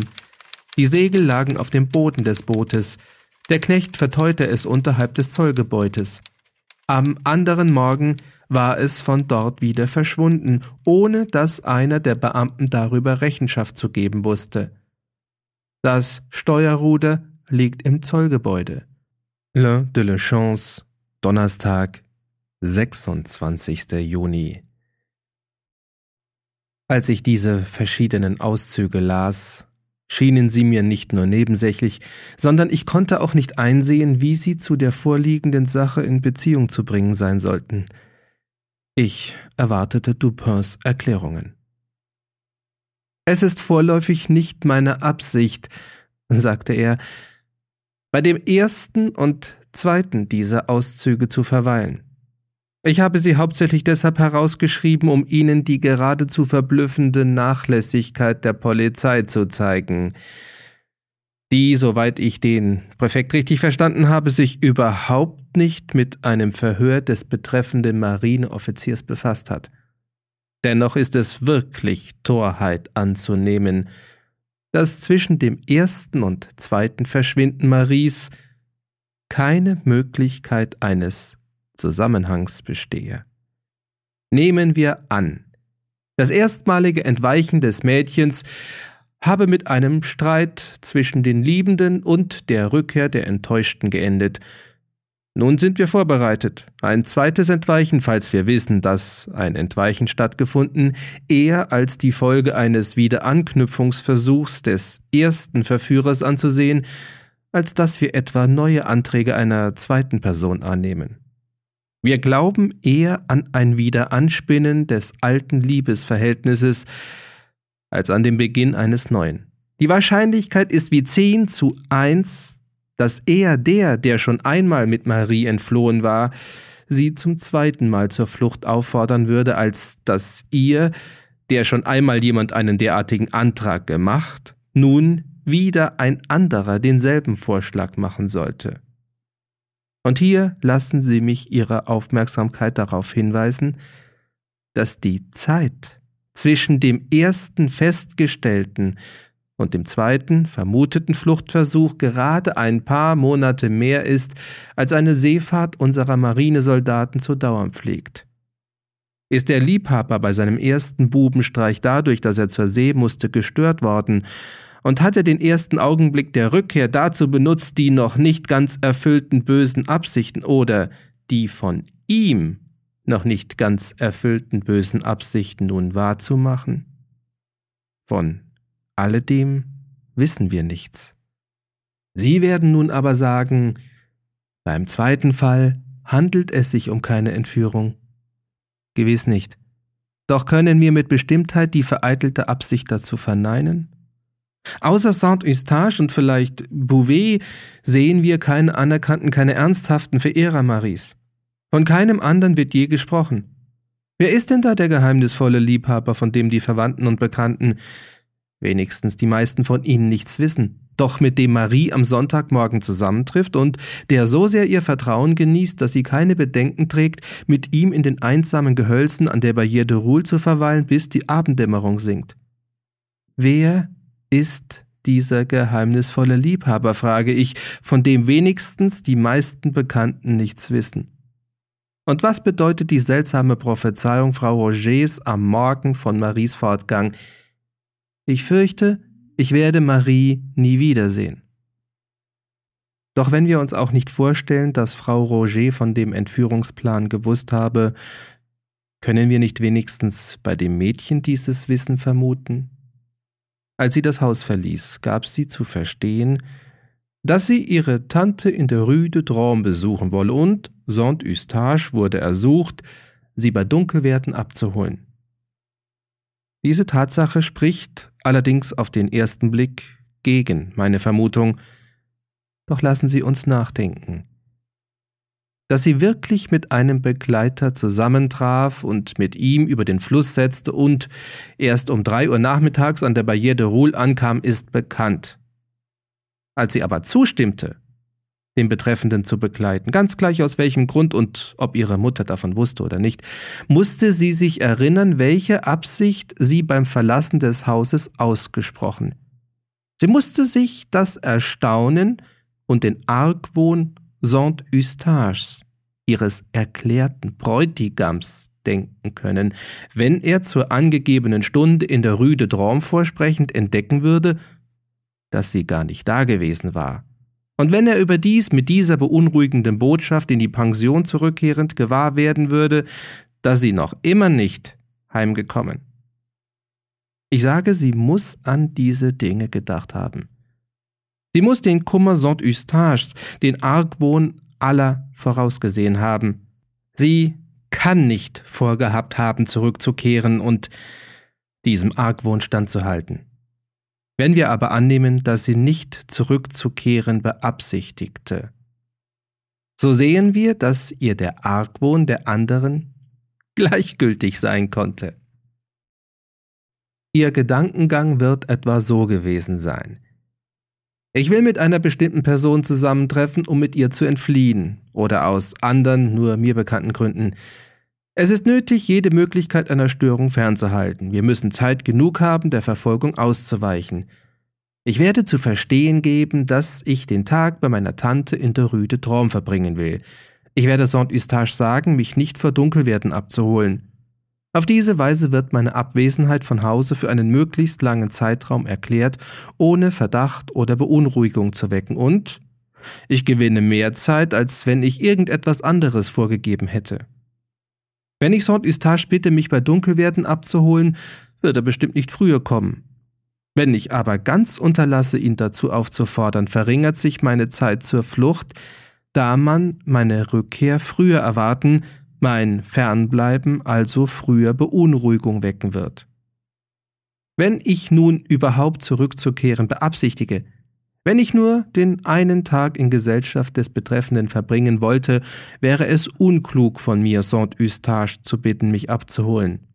Denn, wenn er es tut, entdeckt er mit Bestimmtheit, dass ich ihn hintergangen habe, was ich ihm vollkommen verbergen könnte, wenn ich fortginge, ohne ein Ziel anzugeben, vor Dunkelwerden zurückkäme und dann angäbe, ich hätte meine Tante in der Rue de Tron besucht.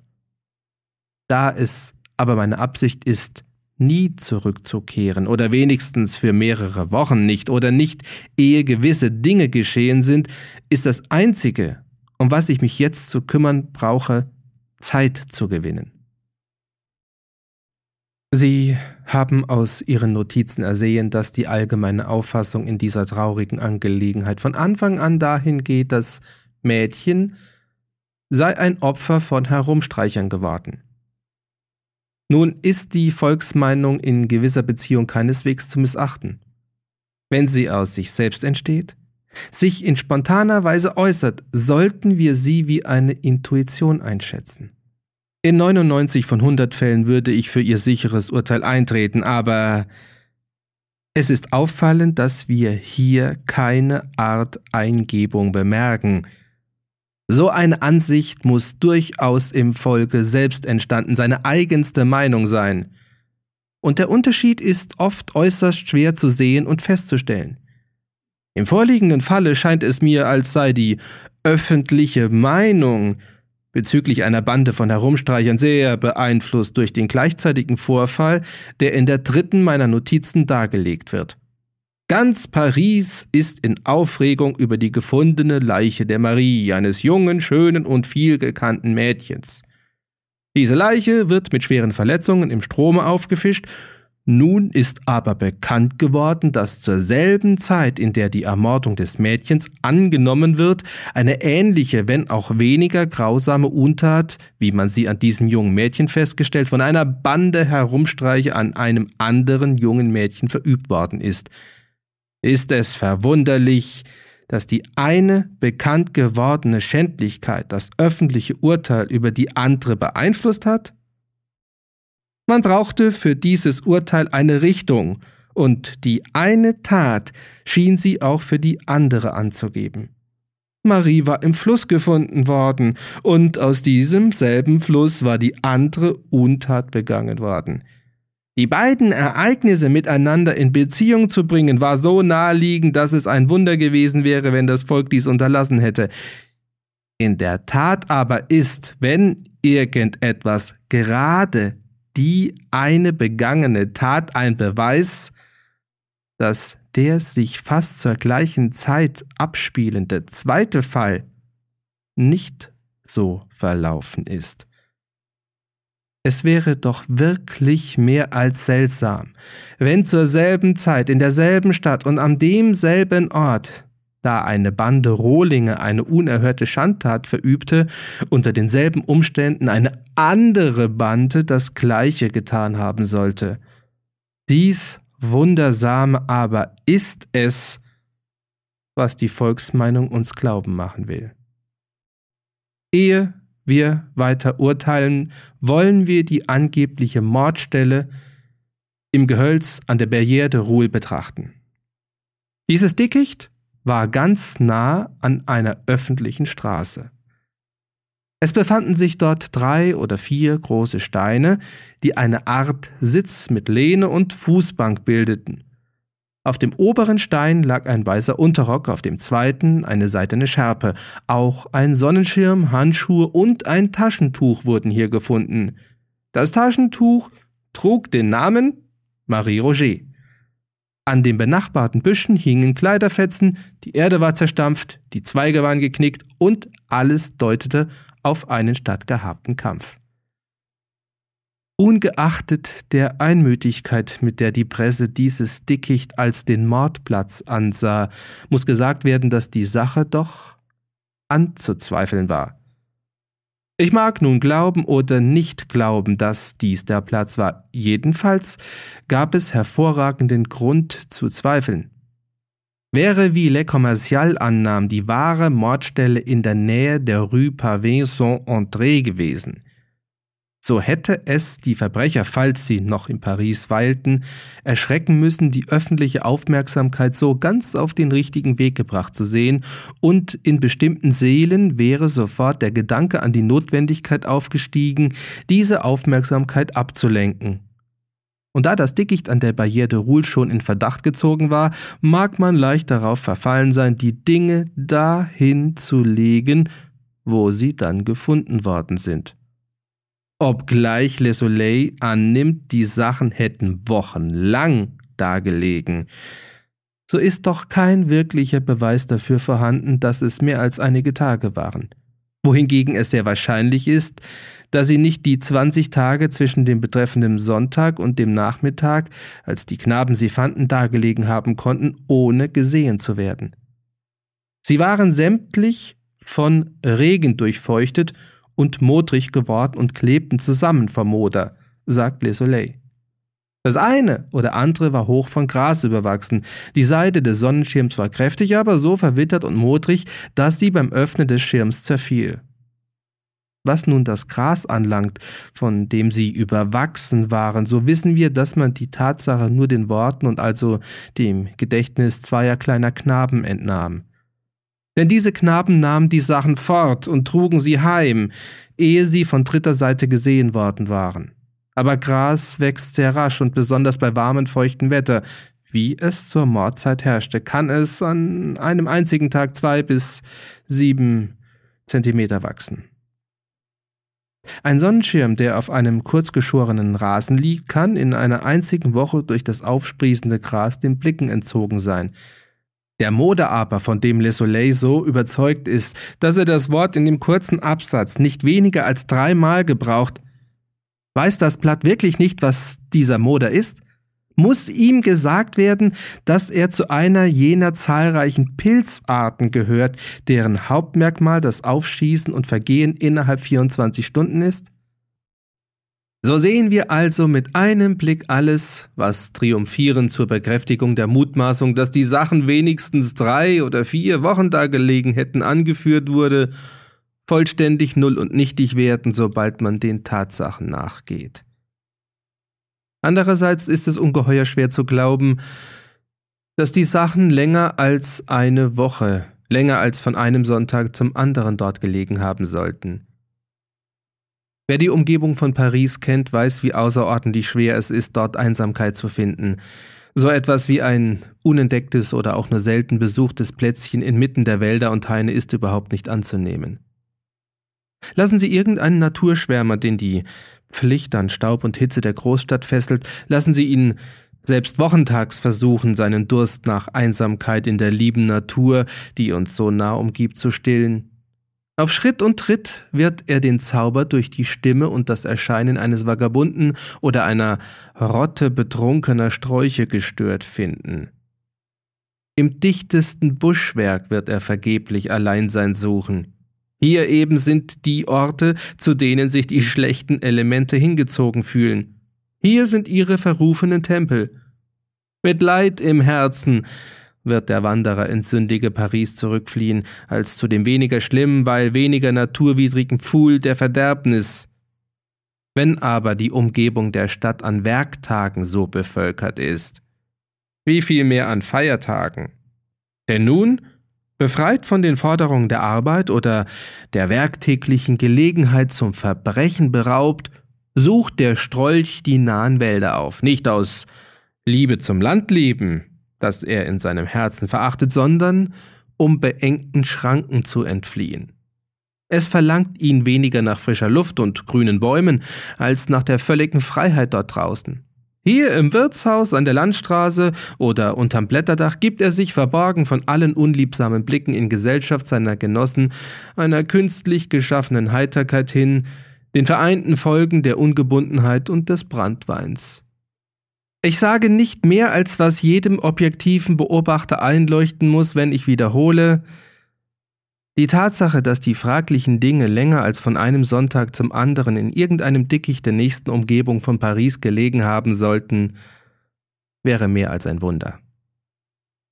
Aber wir bedürfen keiner weiteren Gründe für die Vermutung, dass die Gegenstände in der Absicht im Dickicht niedergelegt wurden, die Aufmerksamkeit von der wahren Mordstätte abzulenken. Lassen Sie mich zuerst auf das Datum der Auffindung der Dinge hinweisen. Vergleichen Sie dasselbe mit jenem des fünften Auszuges, den ich aus den Zeitungen gemacht.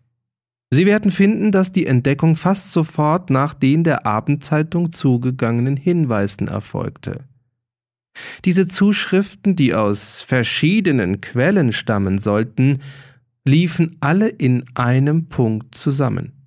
In den Hinweis, dass eine Herumstreicherbande die Tat verübt und dass die Gegend der Barrière de Roule der Tatort sei. Nun ist der Verdacht hier natürlich nicht der, dass die Sachen als Folge dieser Mitteilungen oder der von ihnen beeinflussten öffentlichen Meinungen von den Knaben gefunden worden seien.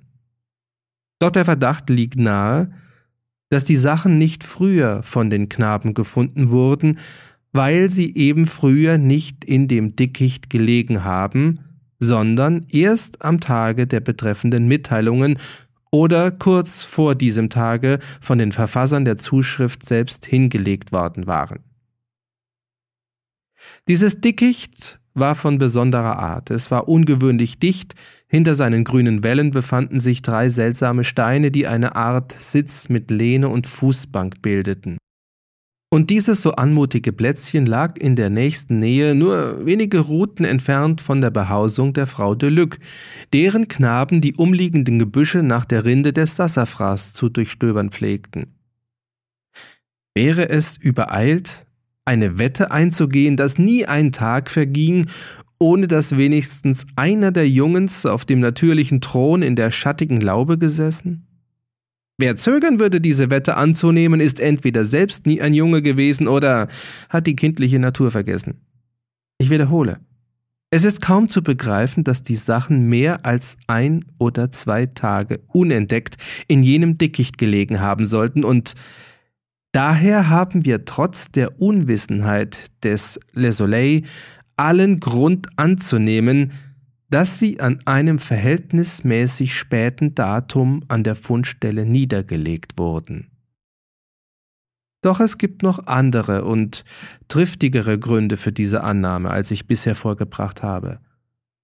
Lassen Sie mich auf die so überaus auffällige Anordnung der Gegenstände hinweisen. Auf dem oberen Stein lag ein weißer Unterrock, auf dem zweiten eine seidene Schärpe Rundrum verstreut lagen ein Sonnenschirm, Handschuhe und ein Taschentuch mit dem Namen Marie Roger. Hier haben wir so recht eine Anordnung, wie sie einer vorgenommen haben würde, der den Anschein erwecken wollte, dass die Sachen seit dem Morde dagelegen hätten. Mir schiene es natürlicher, wenn die Sachen alle am Boden gelegen und zertrampelt gewesen wären. Bei dem engen Raum in jenem Buschwerk wäre es kaum möglich gewesen, dass Unterrock und Schärpe während des Hin und Her mehrerer miteinander ringender Menschen auf den Steinen liegen geblieben wären. Alle Anzeichen, so heißt es, deuteten auf einen stattgehabten Kampf. Die Erde war zerstampft, die Zweige waren geknickt, aber Unterrock und Scherbe werden gefunden, als hätten sie weit aus dem Bereich des Kampfes gelegen. Die an den Büschen hängenden Kleiderfetzen hatten eine Größe von 8 zu 15 Zentimeter. Ein Fetzen war der Saum des Kleides und war geflickt, ein anderer war ein Stück vom Unterrock, aber nicht der Saum, sie glichen abgerissenen Streifen. Hier hat Le Soleil unbeabsichtigt eine sehr verdächtige Wendung gebraucht. Die beschriebenen Stücke gleichen in der Tat abgerissenen Streifen, aber absichtlich und mit der Hand abgerissen. Es ist einer der seltensten Zufälle, dass von irgendeinem der genannten Kleidungsstücke ein Fetzen durch einen Dorn herausgerissen wird. Bei der Art solcher Stoffe aber wird ein Dorn oder ein Nagel, der sich in sie verfängt, sie rechtwinklig auseinanderreißen in zwei längliche Risse, die da, wo der Dorn eingedrungen, zusammentreffen. Aber es ist kaum je möglich, das Stück herausgerissen zu sehen. Weder Sie noch ich haben das je erlebt. Um aus solchen Stoffen ein Stück herauszureißen, bedarf es wohl immer zweier verschiedener Kräfte, die in zwei verschiedenen Richtungen tätig sind. Wenn der Stoff zwei Enden hat, wenn es zum Beispiel ein Taschentuch wäre, von dem man einen Fetzen abzureißen wünschte, dann und nur dann würde die eine Kraft genügen. Doch im vorliegenden Falle handelt es sich um ein Kleid, das nur einen Rand hat. Nur ein Wunder konnte bewirken, dass Dornen aus den inneren Stoffteilen, wo kein Rand sich bietet, einen Fetzen herauszureißen imstande wären, und ein einzelner Dorn würde es nie fertigbringen. Doch selbst wo ein Rand vorhanden ist, bedarf es zweier Dornen, von denen der eine in zwei verschiedenen und der andere in eine Richtung arbeitet. Und das unter der Voraussetzung, dass der Rand nicht eingesäumt ist. Ist ein Saum vorhanden, so ist es beinahe ein Unding. Wir sehen also die zahlreichen und großen Hindernisse, die dem Herausreißen von Fetzen durch Dornen im Wege stehen. Dennoch sollen wir glauben, dass nicht nur ein Stück, sondern viele so herausgerissen worden, und eins der Stücke war dazu der Saum. Ein anderes war aus dem Unterrock, nicht der Saum, war also aus dem inneren Stoffteil mittels Dornen vollständig herausgerissen. Dies, sage ich, sind Dinge, denen mit Unglauben zu begegnen verzeihlich ist.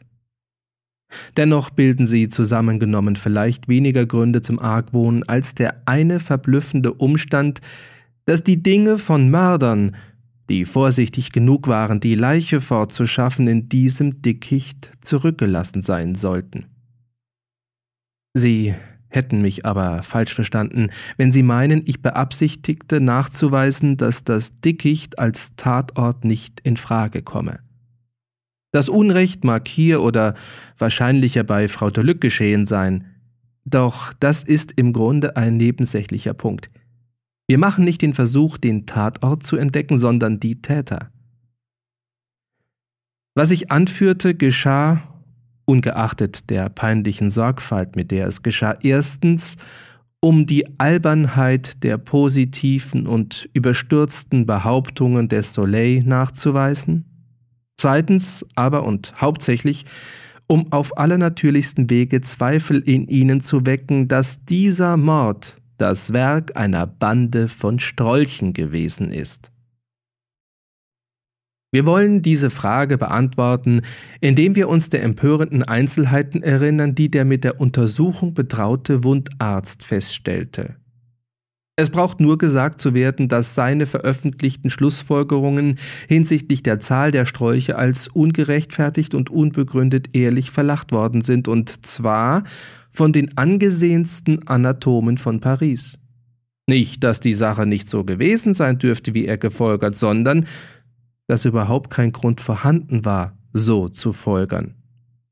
War das nicht Grund genug zu einer anderen Vermutung? prüfen wir nun die Spuren eines Kampfes. Und lassen Sie mich fragen, was diese Spuren beweisen sollten. Eine Bande von Strolche? Aber beweisen sie nicht gerade das Gegenteil? Welch ein Kampf konnte stattgefunden haben? Ein Kampf so heftig und langdauernd, dass er nach allen Seiten Spuren hinterließ zwischen einem schwachen und wehrlosen Mädchen und einer Bande Strolche, ein paar kräftige Arme zum Zupacken und alles wäre erledigt gewesen. Das Opfer wäre ihrem Willen vollständig unterworfen gewesen. Sie müssen im Auge behalten, dass die gegen das Dickicht als Tatort vorgebrachten Argumente nur dann stichhaltig sind, wenn es sich um mehr als einen Täter handeln sollte. Wenn wir nur einen Mörder annehmen, so können wir begreifen, dass ein Kampf stattgefunden hat. Heftig genug, um sichtbare Spuren zu hinterlassen. Und noch einmal. Ich erwähnte schon, dass diese Vermutung vor allem durch die Tatsache erweckt wird, dass die fraglichen Gegenstände im Dickicht belassen wurden. Es scheint geradezu ausgeschlossen, dass diese Schuldbeweise zufällig am Fundort liegen geblieben seien. Es war, so scheint es, Geistesgegenwart genug vorhanden, die Leiche fortzuschaffen, und da sollte man einen weit überzeugenderen Beweis als die Leiche selbst, deren Züge infolge Verwesung schnell unkenntlich geworden wären, offen am Mordplatz liegen lassen? Ich meine das Taschentuch der Verlobten. Wenn das ein Zufall war, so konnte dieser Zufall unmöglich bei einer ganzen Bande von Mordbuben vorgekommen sein. Wir können ein solches Versehen nur einem Einzelnen zutrauen. Lassen Sie sehen. Ein Einzelner hat den Mord begangen. Er ist allein mit dem Geist der Abgeschiedenen. Er ist entsetzt über den regungslosen Körper da vor ihm. Die Raserei der Leidenschaft ist vorbei und sein Herz hat Raum genug für die natürliche Folge der Tat, für das Entsetzen. Ihm fehlt die Zuversicht, die die Gegenwart anderer dem Einzelnen verleiht. Er ist allein mit der Toten, er zittert und ist fassungslos. Dennoch ist es nötig, sich der Leiche zu entledigen. Er trägt sie zum Fluss, lässt aber die anderen Schuldbeweise hinter sich, denn es ist schwer, wenn nicht unmöglich, die ganze Last auf einmal zu tragen, und es wird leicht sein, wiederzukommen und das Zurückgelassene zu holen. Doch während seiner mühsamen Wanderung zum Wasser verdoppeln sich seine Ängste, Nachtgeräusche umtönen seinen Weg, ein Dutzend Mal hört er den Schritt eines Spähers, glaubt, ihn zu hören. Selbst die Lichter der Stadt erschrecken ihn. Endlich aber und nach langen und häufigen Pausen halber Ohnmacht erreicht er das Ufer des Flusses und entledigt sich seiner gespenstischen Last vielleicht mit Hilfe eines Bootes. Doch nun, welchen Schatz böte die Welt, welche Rachedrohung könnte sie haben, die Macht hätte, den einsamen Mörder zu bewegen, auf jenem qualvollen und gefährlichen Pfad nach dem Dickicht und seinen grauenhaften Gegenständen zurückzukehren? Er geht nicht zurück, mögen die Folgen sein, welche sie wollen. Sein einziger Gedanke ist sofortige Flucht. Er wendet jenem furchtbaren Buschwerk für immer den Rücken und enteilt wie von Furien gejagt. Doch wie nun eine ganze Bande? Ihre Zahl würde sie mit Zuversicht erfüllt haben, wenn überhaupt je in der Brust des Strolches an Zuversicht Mangel wäre. Ihre Zahl, sage ich, würde den verwirrenden und lähmenden Schrecken, der den Einzelnen befallen, gar nicht haben aufkommen lassen. Können wir uns bei einem oder zweien oder dreien ein zufälliges Versehen denken, ein Vierter würde es wieder gut gemacht haben. Sie würden nichts hinter sich gelassen haben, denn ihre Zahl hätte es ihnen ermöglicht, alles auf einmal zu tragen. Sie hätten nicht nötig gehabt, zurückzukehren. Bedenken Sie ferner den Umstand, dass aus dem Oberkleid ein Streifen von etwa 30 Zentimetern Breite vom unteren Saum bis zur Taille auf, aber nicht abgerissen war. Er war dreimal um die Hüften geschlungen und im Rücken zu einer Art Henkel verknotet. Dies war in der offenbaren Absicht geschehen, einen Handgriff zu schaffen, an dem die Leiche sich tragen ließe. Doch würden mehrere Männer auf den Einfall gekommen sein, sich solch ein Hilfsmittel zu schaffen? Dreien oder Vieren hätten die Arme und Beine der Leiche nicht nur einen genügenden, sondern den allerbesten Halt geboten. Der Einfall kann nur einem Einzelnen gekommen sein, und dies führt uns auf die Erscheinung, dass zwischen Dickicht und Fluss die Hecken umgebrochen waren und der Boden zeigte, dass hier eine schwere Last entlang geschleppt worden war.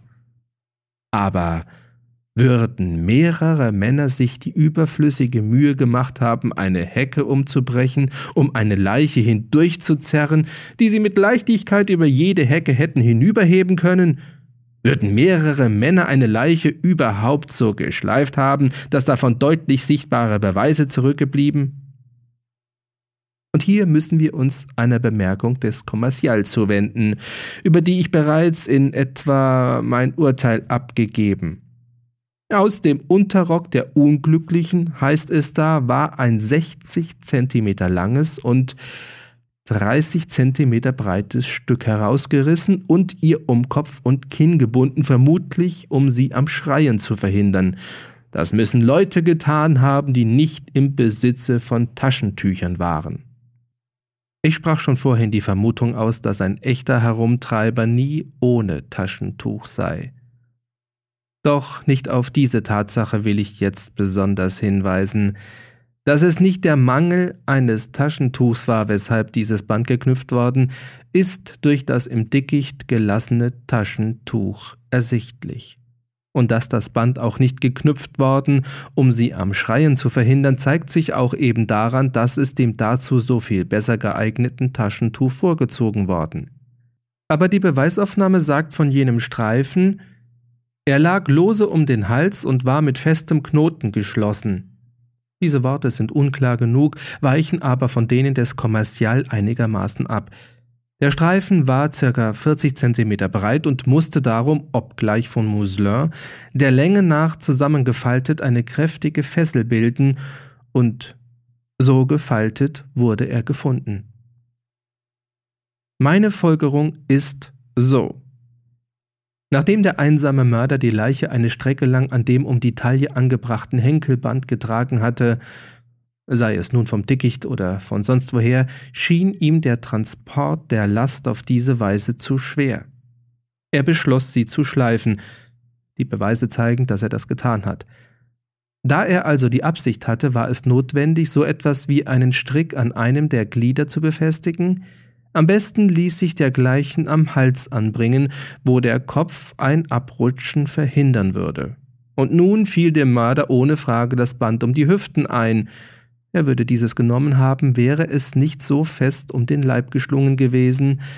Auch war der Henkel daran hinderlich und ferner die Tatsache, dass dieser Streifen ja nicht abgerissen war, sondern noch im Kleide festsaß.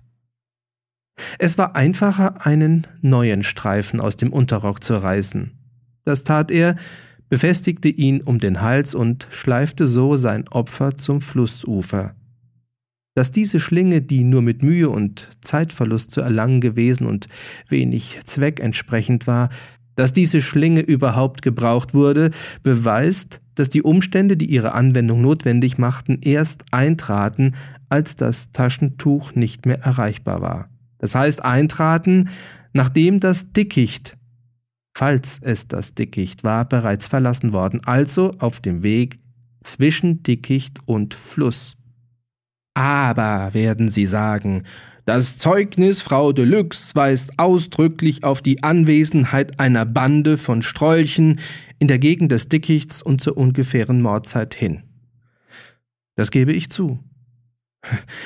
Es soll mich wundern, wenn nicht in der Gegend der Barrière de Roule und zu jener Zeit ein Dutzend Banden, wie Frau Deluxe sie beschrieben, sich herumgetrieben haben sollten. Aber die Bande, die sich die Ungnade Frau Deluxe zugezogen ist, laut der verspäteten und zweifelhaften Aussage der alten Dame die einzige, die ihren Kuchen gegessen und ihren Schnaps getrunken, ohne dafür zu bezahlen. Etink, Ilae, Irae. Daher jener Zorn. Doch was besagt die bestimmte Aussage der Frau Deluc. Eine Bande übler Subjekte erschien bei ihr, benahm sich frech, aß und trank ohne zu zahlen, ging in der Richtung davon, die vorher das Pärchen eingeschlagen, kam zur Dämmerzeit zurück und setzte in großer Eile über den Fluss. Nun erschien dieser Rückzug Frau Deluc sicher eiliger, als er in Wirklichkeit war, eilig, weil sie noch immer auf Bezahlung gehofft hatte, wie hätte sie sonst etwas an der Eile der Leute finden können, da es doch zur Dämmerzeit war? Es ist doch wahrscheinlich nichts Verwunderliches, dass selbst Herumtreiber Eile haben, heimzukommen, wenn ein breiter Fluss in kleinen Booten überquert werden muss, wenn ein Sturm heraufzieht und wenn die Nacht naht. Ich sage naht, denn noch war sie nicht da. Es war erst Dämmerzeit, als die unhöfliche Eile der Bösewichter die gute Frau de Luc beleidigte. Aber uns wurde gesagt, dass Frau de Luc und ihr ältester Sohn an demselben Abend in der Nähe des Gasthofs eine Frauenstimme schreien hörten. Und mit welchen Worten bezeichnete Frau Deluc die Abendzeit, zu der diese Schreie vernommen worden? Es war bald nach Dunkelwerden, sagte sie, aber bald nach Dunkelwerden ist zumindest dunkel, und zur Dämmerzeit ist bestimmt noch bei Tageslicht. Es ist also vollkommen klar, dass die Bande die Barrière de Roule verlassen hatte, ehe Frau Deluc jene Schreie vernahm. Und obgleich bei den zahlreichen Wiedergaben und Zeugenberichte die von den Zeugen gebrauchten Ausdrücke deutlich und unverändert angewendet wurden, genau wie ich sie in diesem Gespräch mit Ihnen angewendet habe, ist doch weder von den öffentlichen Blättern noch von der Polizei der Unterschied in den beiden Ausdrücken der Zeugin festgestellt worden. Ich will den gegen eine größere Bande angeführten Gründen nur noch einen hinzufügen. Dieser eine aber fällt, wenigstens für meine Begriffe, entscheidend ins Gewicht. Unter den vorliegenden Umständen einer ungeheuer großen Belohnung und völliger Straffreiheit kann keinen Moment angenommen werden, dass ein Mitglied einer Bande gemeiner Strolche überhaupt seine Schuldgenossen nicht verraten haben sollte. Jeder einzelne solch einer Bande ist weniger auf die Belohnung oder die Straffreiheit versessen, als ängstlich verraten zu werden. Er verrät schnell und ohne Besinnen, damit er selbst nicht verraten werde. Dass das Geheimnis nicht aufgedeckt worden, ist der allerbeste Beweis dafür, dass es eben wirklich ein Geheimnis ist. Die Schrecken dieser dunklen Tat sind außer Gott nur einem oder zwei lebenden Wesen bekannt. Lassen Sie uns nun die mageren, doch einwandfreien Früchte unserer langen Analyse zusammenzählen.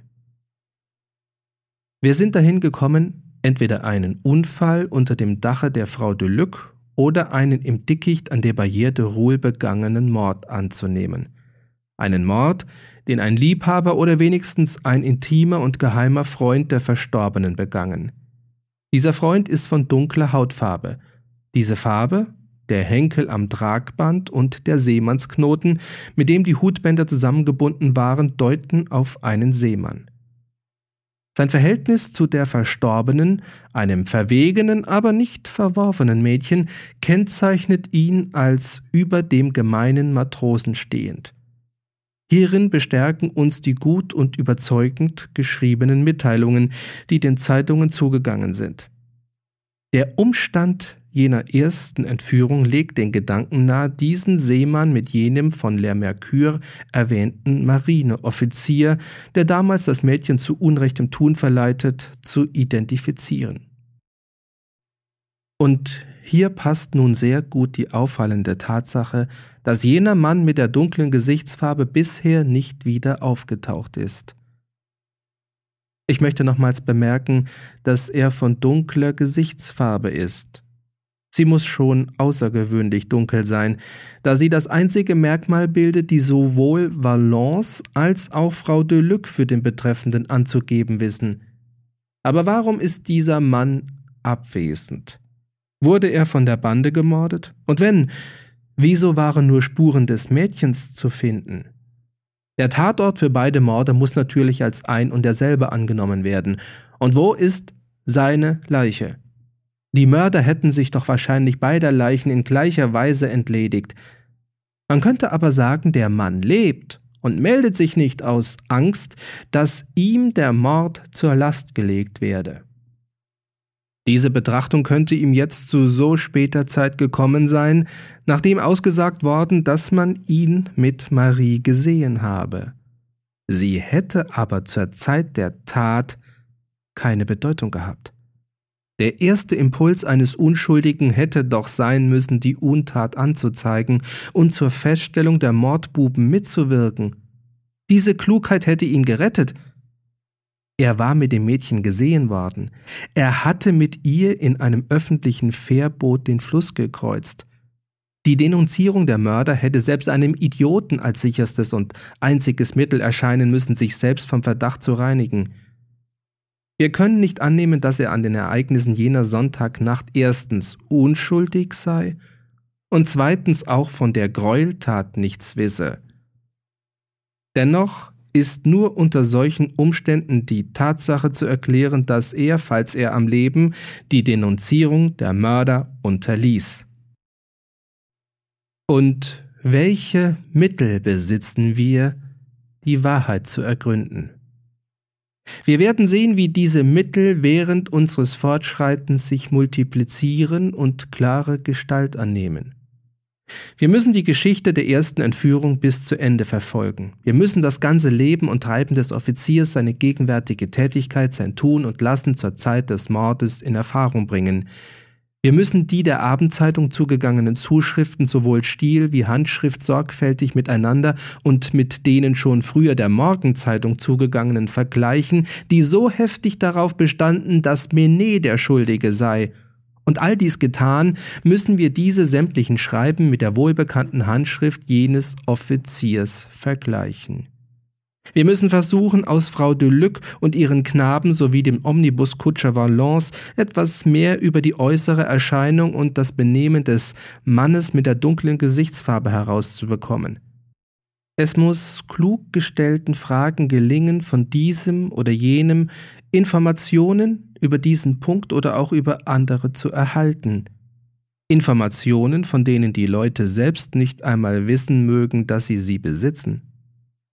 Doch wenden wir uns nun dem Boot zu, das der Bootsknecht am Montagmorgen am 23. Juni aufgriff und das, ohne dass die wachhabenden Offiziere etwas bemerkten und ohne Steuerruder kurz vor Auffindung der Leiche vom Zollgebäude wieder verschwunden war.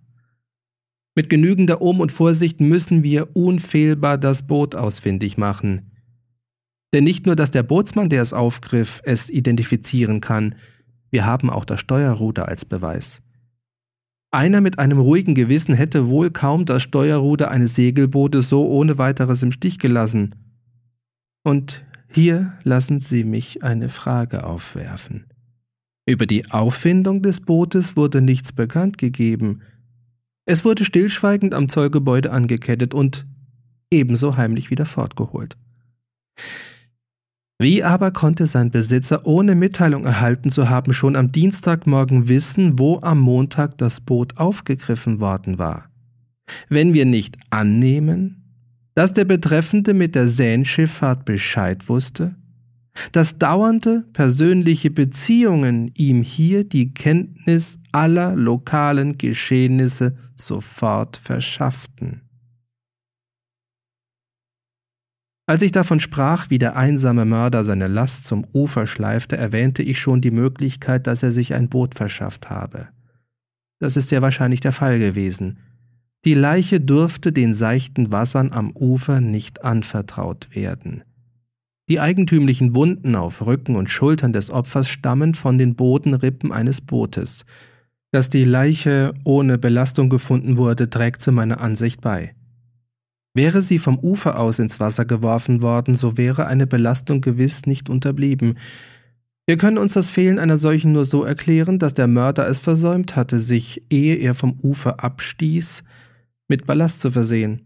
Als er die Leiche dem Wasser übergab, wird er zweifellos das Versäumnis bemerkt haben, doch da war nichts mehr zur Hand. Man wollte lieber die Gefahr auf sich nehmen, als noch einmal ans fluchbeladene Ufer zurückzukehren. Als er sich seiner unheimlichen Last entledigt hatte, trieb es den Mörder zur Stadt zurück. An dunkler, geeigneter Stelle sprang er an Land.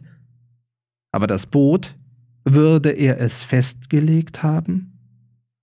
Er wird es zu eilig gehabt haben, um sich um so etwas zu kümmern, und außerdem, hätte er es am Landungsplatz verankert, so hätte er damit selbst Zeugnis gegen sich abgelegt.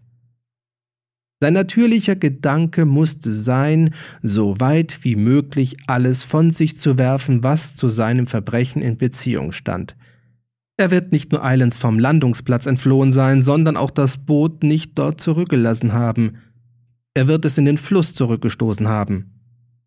Weiter. Am Morgen wird der Schurke von unaussprechlichem Entsetzen erfasst, als er das Boot an einem Orte angekettet findet, den er täglich aufzusuchen pflegt, den aufzusuchen vielleicht zu seiner Pflicht gehört. In der folgenden Nacht bringt er das Boot fort, ohne es gewagt zu haben, das Steuerruder einzufordern. Wo ist nun dieses steuerlose Boot? Es wird einer unserer ersten Aufgaben sein, das ausfindig zu machen. So wie wir eine Spur davon entdecken, beginnt unser Erfolg zu tagen. Dies Boot wird uns mit einer Schnelligkeit, über die sogar wir selbst erstaunen werden, zu ihm führen, der es in jener unheilvollen Sonntagnacht benutzte. Klarer und klarer wird eins sich aus dem anderen ergeben, und der Mörder wird gefunden sein.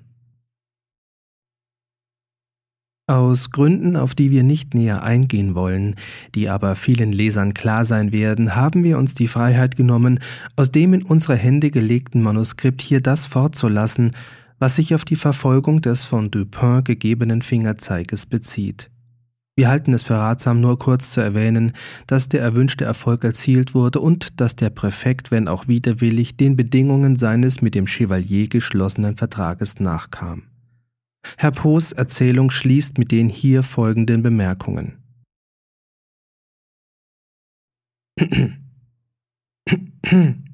Monsieur Dupin? Verzeihung, der Präfekt möchte Sie sprechen. Nein, jetzt nicht. Ich möchte noch diesen Gedanken zu Ende bringen. Einen Augenblick bitte. Man wird verstehen, dass ich von seltsamen Zusammentreffen spreche und von nichts weiter. Was ich oben über diesen Gegenstand gesagt, muss genügen. In meinem eigenen Herzen lebt kein Glaube an Übernatürliches. Dass Natur und Gott zweierlei ist, wird kein denkender Mensch verneinen. Dass letzterer, der die erstere geschaffen hat, diese nach Wunsch meistern und ändern kann, steht ebenfalls außer Frage. Ich sage nach Wunsch, denn es handelt sich hier um den Wunsch und nicht wie eine unsinnige Logik meinte, um die Macht. Nicht, dass die Gottheit ihre Gesetze nicht ändern könnte, sondern wir beleidigen sie, indem wir die Notwendigkeit einer Änderung überhaupt voraussetzen. Von vornherein sind ihre Gesetze so beschaffen, dass sie alle Möglichkeiten, die je im Schoße der Zukunft ruhen konnten, umfassen. Bei Gott ist alles jetzt. Ich wiederhole also, dass ich jene Dinge nur als Zusammentreffen erwähne, und ferner, man wird aus meinem Bericht ersehen, dass zwischen dem Schicksal der unseligen Mary Cecilia Rogers, soweit man dieses Schicksal kennt, und dem einer gewissen Marie Roger bis zu einem bestimmten Punkt eine Parallele besteht, deren wundersame Genauigkeit die Vernunft verwirren könnte. Ich sage, alles dies wird man sehen. Möge man aber nicht einen Augenblick annehmen, dass es meine versteckte Absicht gewesen sei, im weiteren Verlauf dieser Geschichte und in der Wiedergabe der Aufdeckung ihrer Geheimnisse diese Parallele zu verlängern oder anzudeuten, dass die in Paris zur Entdeckung des Mörders einer Grisette angewandten Maßnahmen nun in einem ähnlichen Falle ein ähnliches Resultat zeigen würden. Denn hinsichtlich dieser letzteren Annahme sollte man bedenken, dass die unbedeutendste Abweichung in den Einzelheiten der beiden Fälle zu den bedeutsamsten Fehlschlüssen führen könnte, da sie den Lauf der beiden Geschehnisse ganz voneinander treiben würde. Gleich wie in der Arithmetik ein an sich unwesentlicher Fehler schließlich durch die Macht der Multiplikation an allen Enden ein Resultat zeigt, das von der Richtigkeit ungeheuer abweicht. Und was die erstere Annahme anlangt, so müssen wir im Auge behalten, dass gerade die Wahrscheinlichkeitsrechnung, auf die ich hingewiesen, jeden Gedanken an die weitere Ausdehnung der Parallele verbietet. Verbietet mit einer Positivität, die umso strenger ist, als diese Parallele bereits lang und genau verlaufen ist. Dies ist einer jener sonderbaren Sätze, die scheinbar einer höchst unmathematischen Denkweise entspringen, auf die aber gerade nur der Mathematiker einzugehen weiß. Nichts zum Beispiel ist schwerer als den Durchschnittsleser zu überzeugen, dass man beim Würfelspiel, nachdem einer zweimal hintereinander die Sechs geworfen hat, die höchste Wette darauf eingehen kann, dass derselbe Spieler die Sechs nicht zum dritten Mal werfen wird. Der Verstand kann im Allgemeinen einen Grund dafür nicht einsehen. Es scheint ganz unmöglich, dass die beiden erledigten Würfe, die schon ganz der Vergangenheit angehören, auf den Wurf Einfluss haben könnten, der noch in der Zukunft liegt. Die Aussichten auf einen Wurf der Sechs scheinen genau dieselben zu sein, wie sie jederzeit gewesen, das heißt abhängig von den verschiedenen anderen Würfen, die mit dem Würfel gemacht werden können. Und dies ist eine Betrachtung, die so einleuchtend ist, dass Versuche, sie zu widerlegen, häufiger einem spöttischen Lächeln als achtungsvoller Aufmerksamkeit begegnen. Den hierin enthaltenen Irrtum, ein großer, unheilvoller Irrtum darzulegen, kann ich innerhalb der mir hier gezogenen Grenzen nicht versuchen, und dem philosophisch Denkenden braucht er nicht dargetan zu werden. Es mag genügen, hier zu sagen, dass er ein Glied einer endlosen Kette von Irrtümern ist, die auf dem Weg der Vernunft entstehen, weil diese den Trieb hat, im Kleinen der Wahrheit nachzuspüren.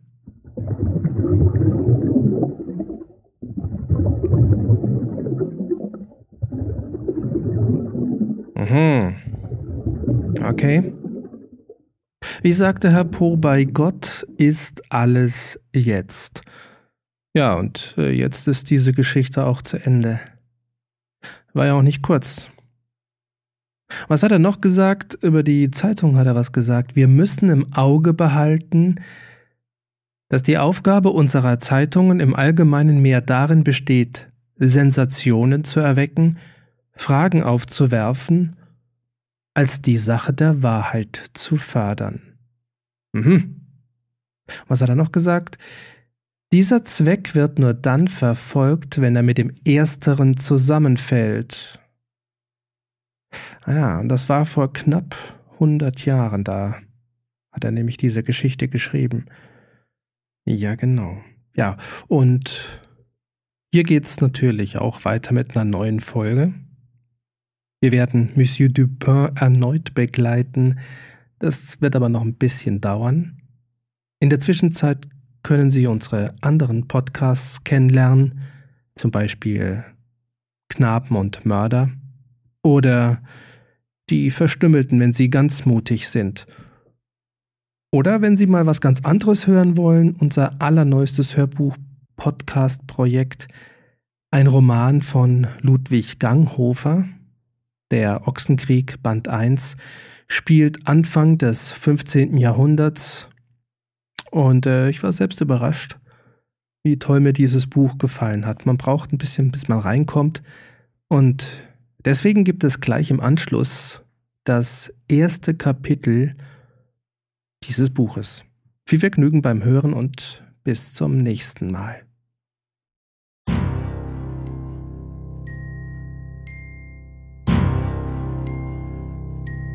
Ludwig Ganghofer. Der Ochsenkrieg. Band 1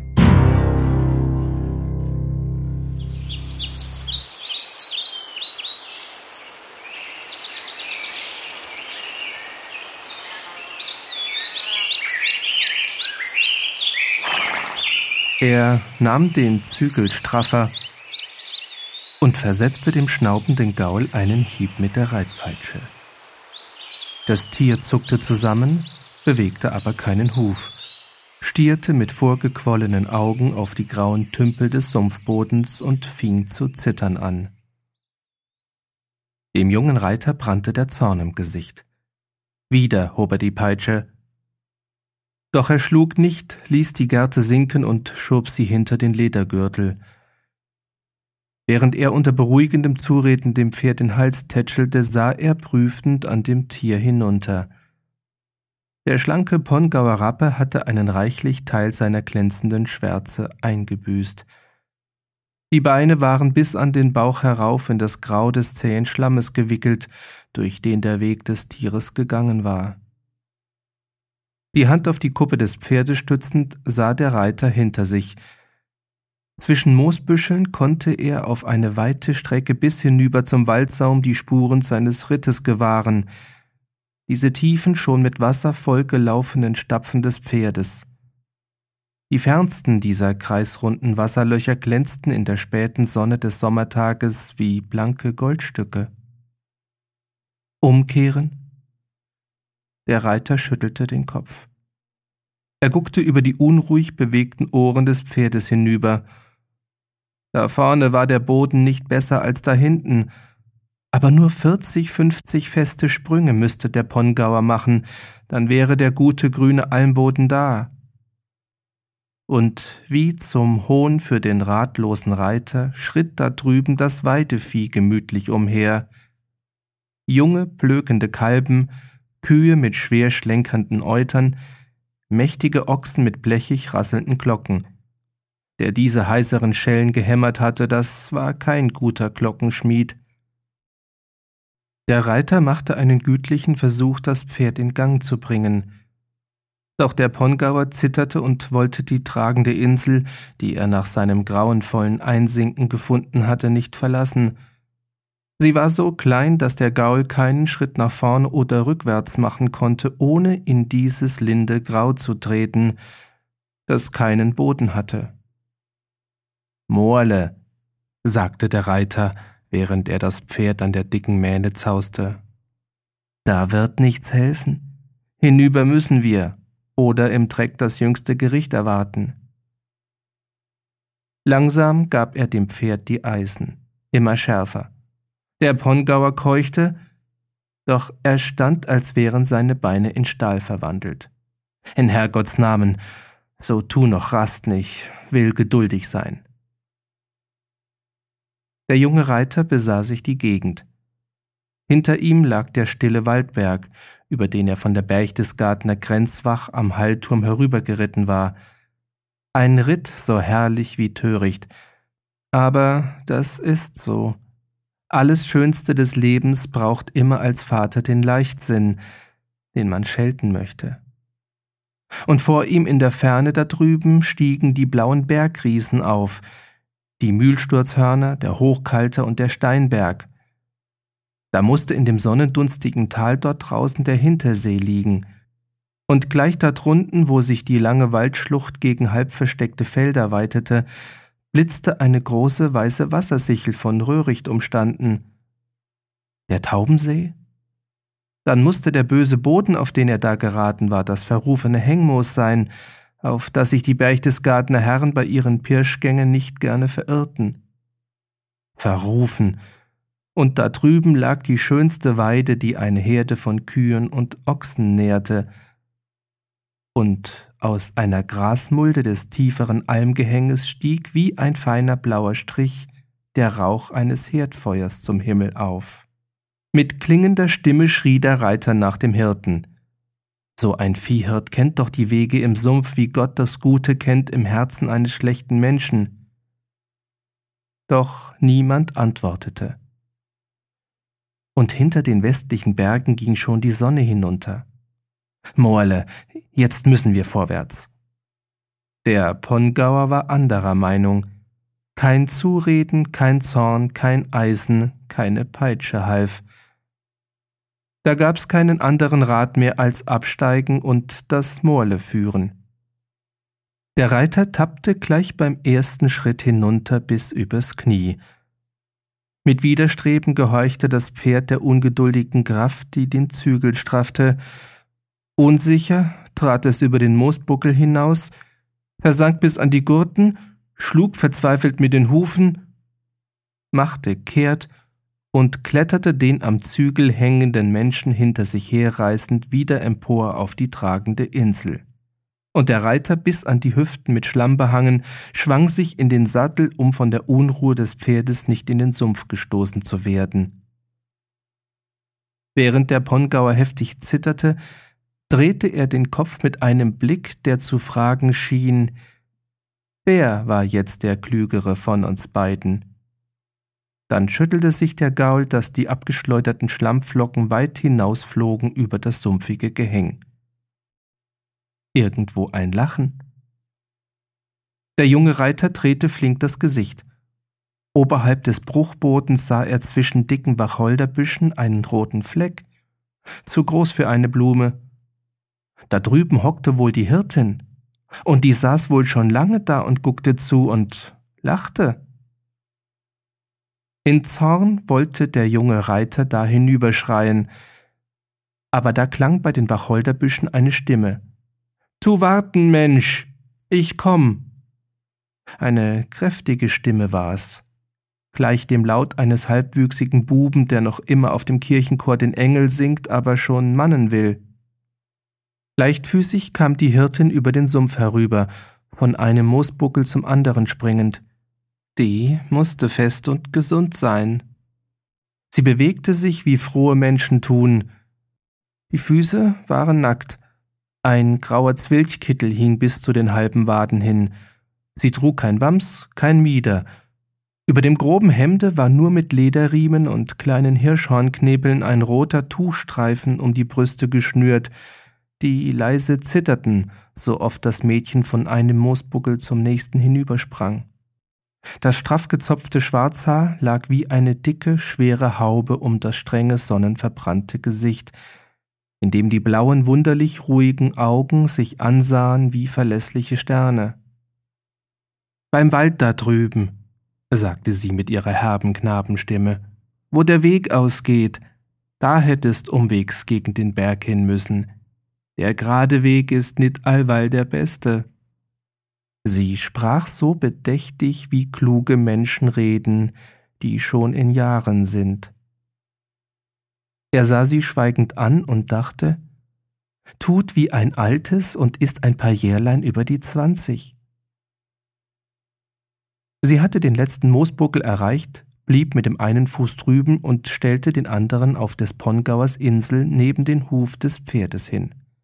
Da fragte der Reiter, bist du die Hirtin auf dem Hengmoos? Sie gab keine Antwort. Ihre geschickten Hände lösten flink eine Schnalle des Riemenwerkes und streiften das Zaumzeug über den Kopf des Pferdes herunter. Mit Tieren verstand sie umzugehen. Morle wurde ruhig, sobald er diese Hände spürte und drehte schnuppernd die Schnauze gegen die Hirtin hin. Sie zog dem Reiter die Zügel fort, den er noch immer festhielt, hängte das Zaumzeug über die Schulter und sagte, absteigen musst. Lang hab ich nit Zeit. Vor Nacht muss ich meine siebzehn Kühe noch melken. Der kühle Bergschatten wanderte schon über das Sumpfland hinaus, und im Tale draußen bohrten sich die schwarzblauen Schattenkegel immer tiefer in den gelben Sonnenduft. Absteigen? Und der Gaul? Ohne Bürd hat er's leichter, als wenn er tragen muss. Während der Reiter auf der anderen Seite des Pferdes aus dem Sattel glitt, ein bisschen vorsichtig, zerrte die Hirtin rasch die Schnallen des Gurtes los und nahm den Sattel auf ihren Nacken. Nein, du, den lass mich tragen. Du wirst Augen und Händ für den Weg brauchen. Sie wandte sich und machte wieder diese raschen, sicheren Sprünge über die grünen Mooskissen im Schlamm, ein bisschen lachend schlüpfte der Reiter unter dem Bauch des Pferdes durch, wobei sein grünes Hirschlederwams über den Rücken hin eine Färbung ins Graue bekam. Nur an der Brust dieses Wamses und auf der Oberseite der mit violettem Tuch geflügelten Ärmel blieb noch die schöne Farbe. Alles andere, die gelbgestülpten Reitschuhe mit den Stachelsporen, die violetten Strumpfhosen und der Ledergurt mit dem Wehrgehäng, alles war grau geworden. Diese Graumannsfärbung wurde auf dem weiteren Wege noch befördert. Die Hirtin hatte richtig prophezeit. Nicht nur die Augen, auch die Hände wurden ihm nötig.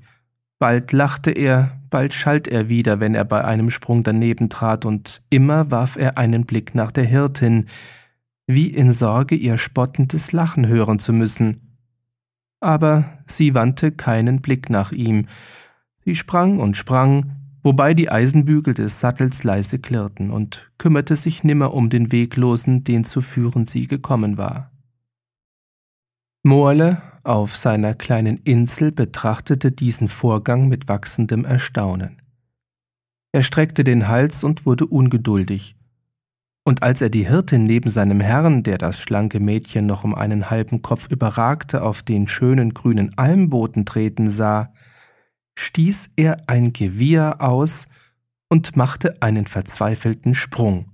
Bis an die Schultern versank er, schlug und arbeitete, kam in die Höhe, tauchte wieder hinunter, fand eine hilfreiche Insel, zögerte und ließ sein Wiehern klingen, hörte den sorgenvollen Ruf seines Herrn und machte rasende Sprünge. Und als der Rappe den sicheren Almboden erreichte, bis über den Hals herauf in einen Eisenschimmel verwandelt, begann er wie in bewusster Rettungsfreude ein so irrsinniges Herumtollen, dass die Kühe, Kalben und Ochsen vor Schreck mit gehobenen Schwänzen unter rasselnden Schellenklang davonrannten.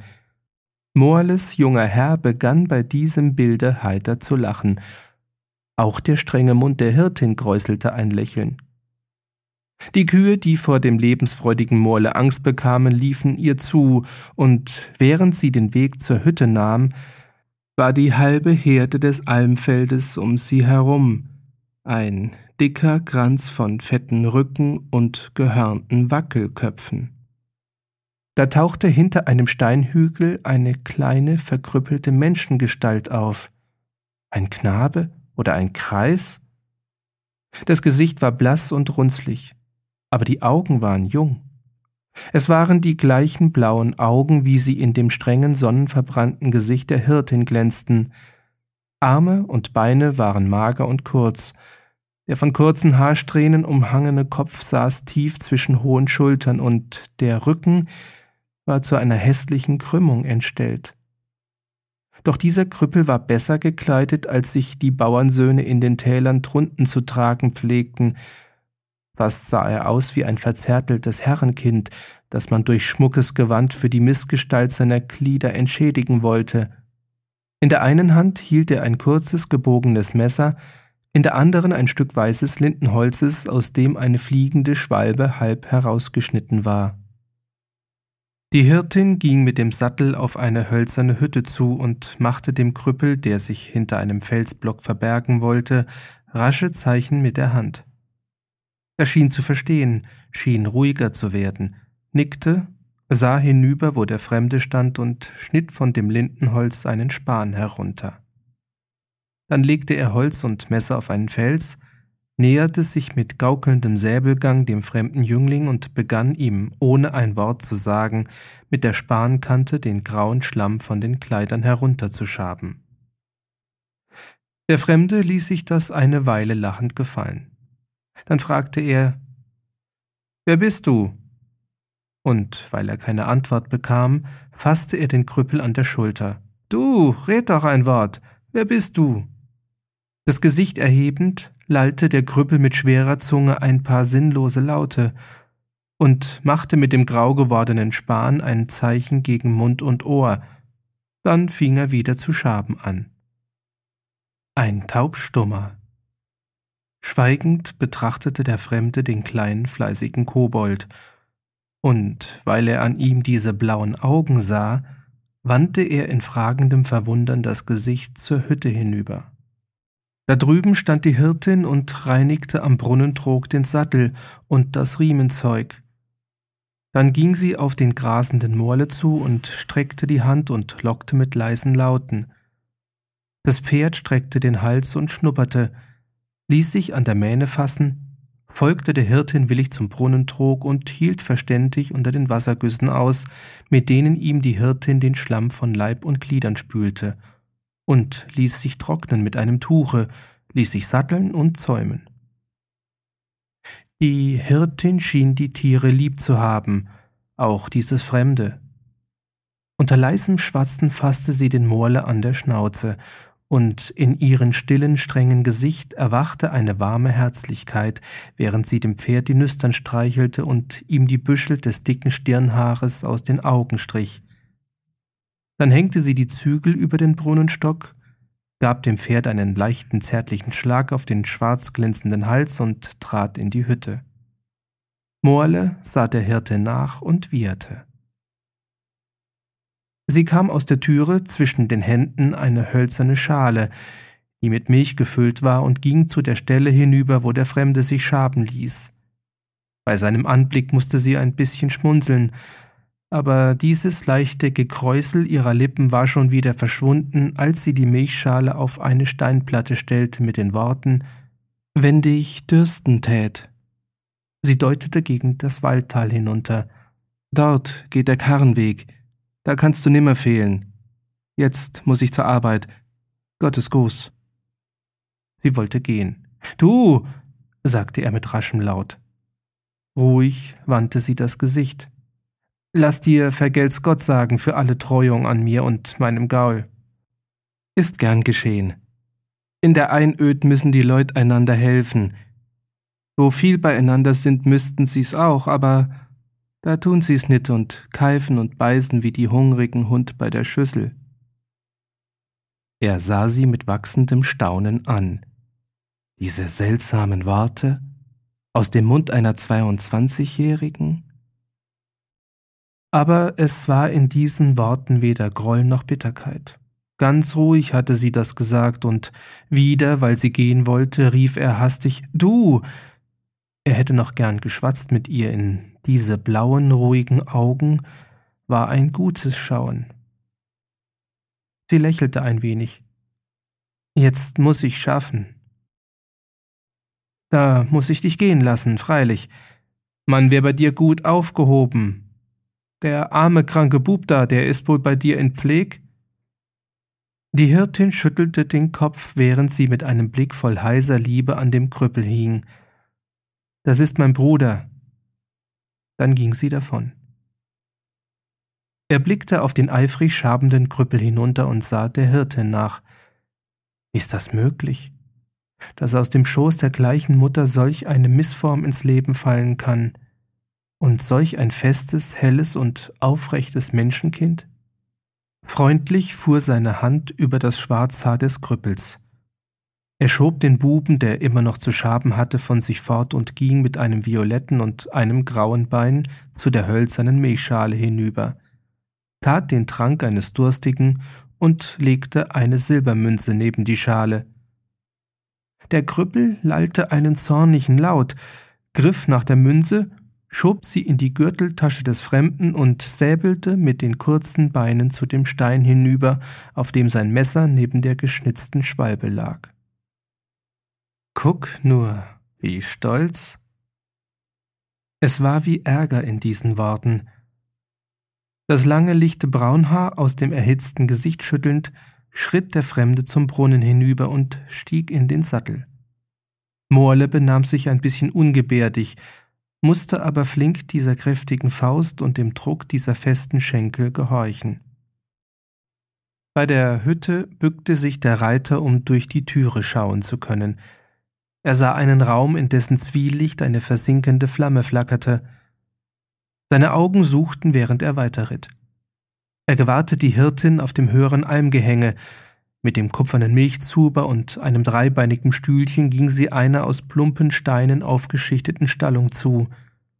Viele Stücke der Herde trabten ihr mit heißeren Schellen nach, und aus dem ganzen Almfeld von überall zogen die Kühe mit Gebrüll und Schellen gerasselt dem Steinbau entgegen, zu dem die Hirtin wanderte. Während Moerle vorsichtig über den groben, steilen Weg hinunterkletterte, wandte der Reiter immer wieder das Gesicht. Nun nahm der Wald ihn auf. Als er beim Taubensee das offene Feld erreichte, fing der Abend zu dämmern an. In einem gezäunten Wiesengarten war ein Bauer mit seinem Weib dabei, das Gras zu mähen. Der Reiter verhielt den Gaul. Bauer, komm her da, die Sense flog ins Gras, der Bauer sprang und sein Weib fing in dunkler Sorge zu bangen an. Wenn ein Herr befahl, das war für einen Bauern immer ein übel Ding. Weißt du, wer die Hirtin ist auf dem Hengmoos droben? Der Bauer atmete auf. Das ist die Jula vom Runotter, den man heuer wieder zum Richtmann der Ramsauer Knotschaft gewählt hat. Sein Vater ist Erbrechter worden vor dreißig Jahr. Sinnend sagte der Reiter Jula. Ja, könnt's besser haben und müsst nit sennen. Die Jula geht aus Fürlieb-Almen und ihres presshaften Bruders willen. Der mag nit unter Leut sein. Ohne zu antworten, ließ der Reiter dem ungeduldigen Pongauer die Zügel schießen, und der Bauer kehrte zu seiner Sense zurück. In Sorge fragte das Weib, Was hat er wollen? Von mir kein Helmel, Gott sei Dank. Bloß nach der Jula-Tropen hat er mich ausgefratscht. Aber da wird ihm der glustige Herrenschnabel drücken bleiben. Schrei nicht so, tuschelte das ängstliche Weib. Was war's denn für einer? Ich glaub, der junge Sohn meiner. Dem Gardner Amtmann der Seinige? Ja, ja, aber Zwielicht kann mich genarrt haben. Es heißt doch allweil, der junge Sohn meiner wär auf der Prager Magisterschule. Was geht uns der Bub des Amtmanns an? Das Weib bekreuzigte sich. Gott sei gelobt, dass wir nit Kinder haben, nit Buben, die Eisen fressen müssen für die Herren und nit Töchter, die man zu Lustföhlen macht.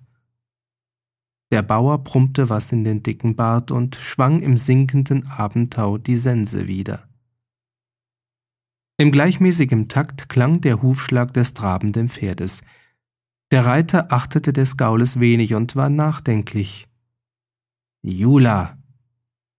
Hatte er nicht die Jula vom Rundotterhof einmal gesehen, vor sieben Jahren? Noch ein halbes Kind? Wie das magere, trutzäugige Ding sich ausgewachsen hatte? Aber so stolz und so sparsam mit Worten wie damals war sie noch immer. Auf der besseren Straße, in die der Taubenseer Karnweg einbog, klang der Hufschlag des Pongauers fester und heller. Die ersten Sterne schimmerten, und es schlich die stahlblaue Nacht um die Berge, als der Reiter zu den Wohnstätten der Ramsau kam. Neben der Straße rauschte die Ache, und auf der anderen Seite des Weges huschten armselige Hütten vorüber, die nicht Zaun und Gärtlein hatten. Dann kamen fest umgatterte Höfe mit hohen Dächern, es kam die kleine Kirche und das große Leuthaus, in dem noch Licht war und trunkene Knechte beim Dünnbier saßen. Und dort, auf dem Hügel droben, das große Gehöft mit den starken Planken und dem steilen Moosdach? War das nicht der Hof des Richtmanns Ruhnotter, dessen Vater einst, als das Stift zu Berchtesgaden unter drückenden Schulden zu leiden begann, das alte Schupflehen um 140 Pfund Pfennig als Erbrecht und Eigengut erworben hatte? Der Pongauer, in dem die Sehnsucht nach dem Stall erwachte, fiel in einen sausenden Trab. Jula. Und dass die schlanke, aufrechte Jula einen Krüppel zum Bruder haben musste? Die klösterlichen Hofleute, die gut von den Herren redeten, erzählten es so. Die Frau des Ruhnotter mit ihrem vierjährigen Dirnlein wäre eines Tages, als die Erdbeeren reif geworden, im Hochtal des Windbaches hinaufgestiegen zur Alm ihres Mannes.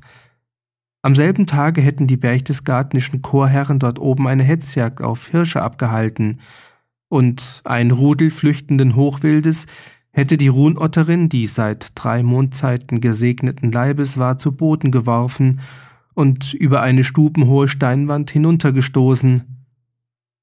Das kleine Dirnlein wäre über den Unfall der Mutter so arg erschrocken, dass ihm durch lange Zeit ein seltsames Zittern blieb, eine blinde Angst mit atemwürgenden Schreikrämpfen und nach sechs Monden gebar die Runotterin den taubstummen Krüppel und blieb ein stilles, trauriges Weib und starb. Aber die Bauern, wenn sie keinen Herrn und Hofmann in Hörweite wussten, erzählten es anders. Und das wussten alle im Land, dass damals ein junger Chorherr, Hartneid Aschacher, plötzlich nach dem Kloster Chiemsee hatte verschwinden müssen, weil er seines Lebens im Berchtesgadener Land nimmer sicher war. Ein dumpfes, donnerähnliches Rauschen in der schönen Nacht – das war der Windbach, der seine Wasser herunterstürzte durch die enge Klamm. In dem jungen Reiter erloschen die Bilder des Erinnerns. Er musste scharf nach der Straße spähen, die zwischen den hohen schwarzen Waldmauern kaum noch zu sehen war. Nun kam die freie Höhe der Strupp. Kleine rötliche Lichter, weit zerstreut durch das finstere Tal hin, große funkelnde Sterne im tiefen Blau des Himmels und zwischen den Flammen der Höhe und den trüben Laternchen des tiefen Lebens das zu schlummern anfing, dehnten sich die schwarzgrauen Wälle der Berge in der Ferne, vom klobigen Untersberg bis hinüber zum scharfen Zahn des Watzmann. Das erste Haus von Berchtesgaden. Der Reiter musste den Pongauer zu ruhigem Gange zwingen, weil das Pflaster der Marktstraße begann. Zwischen den groben Steinen drohten Löcher, die für einen Pferdehuf wie Fallen waren. Die meisten Häuser standen schon in schlafendem Dunkel, nur selten ein Licht. Bei einer Wende der engen Gasse sah man in lauschiger Ecke ein schmales, hohes Gebäude, aus dessen geschlossenen Läden zu ebener Erde es rötlich herausdunstete. Das Badhaus. Im zweiten Stock waren zwei Fenster offen und hell erleuchtet. Da droben war heiteres Lachen. Man hörte das Geklimper einer Laute und eine trällernde Mädchenstimme. Hier wohnte die Pfennigfrau eines Chorherrn.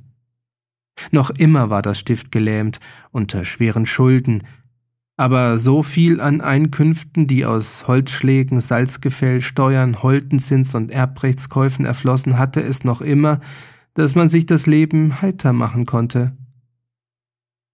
Die Gasse wand sich und es kam der stille Marktplatz. Schulter an Schulter standen da die schmucken Häuser der Handwerker und Kaufleute mit schweren Eisenstangen und Hängeschlössern vor den Gewölben. Von den Mauern widerhallte der klirrende Huftritt des Pongauers. In der Tiefe des Marktplatzes, hinter dem schwarzen Umriss eines steinernen Brunnens, flackerte ein Pfannenfeuer vor der Pförtnerstube des Stifttores. Es kamen zwei Wächter, die halblaut miteinander schwatzten, der eine von den beiden, ein magerer, baumlanger Spießknecht, grüßte den Reiter. Schön gute Nacht, Herr Magister. Der dankte. Vergelt's, Marimpfel. Und eine kleine Eitelkeit erwachte in ihm. Aber, weißt du, der Magister liegt in der Truhe. Jetzt musst du Doktor sagen. Gott's Teufel und Bohnenstroh. Ein breites Lachen. Da tu ich Glück ansagen, edel, Herr Doktor Sohmeiner. Wieder dieses Lachen.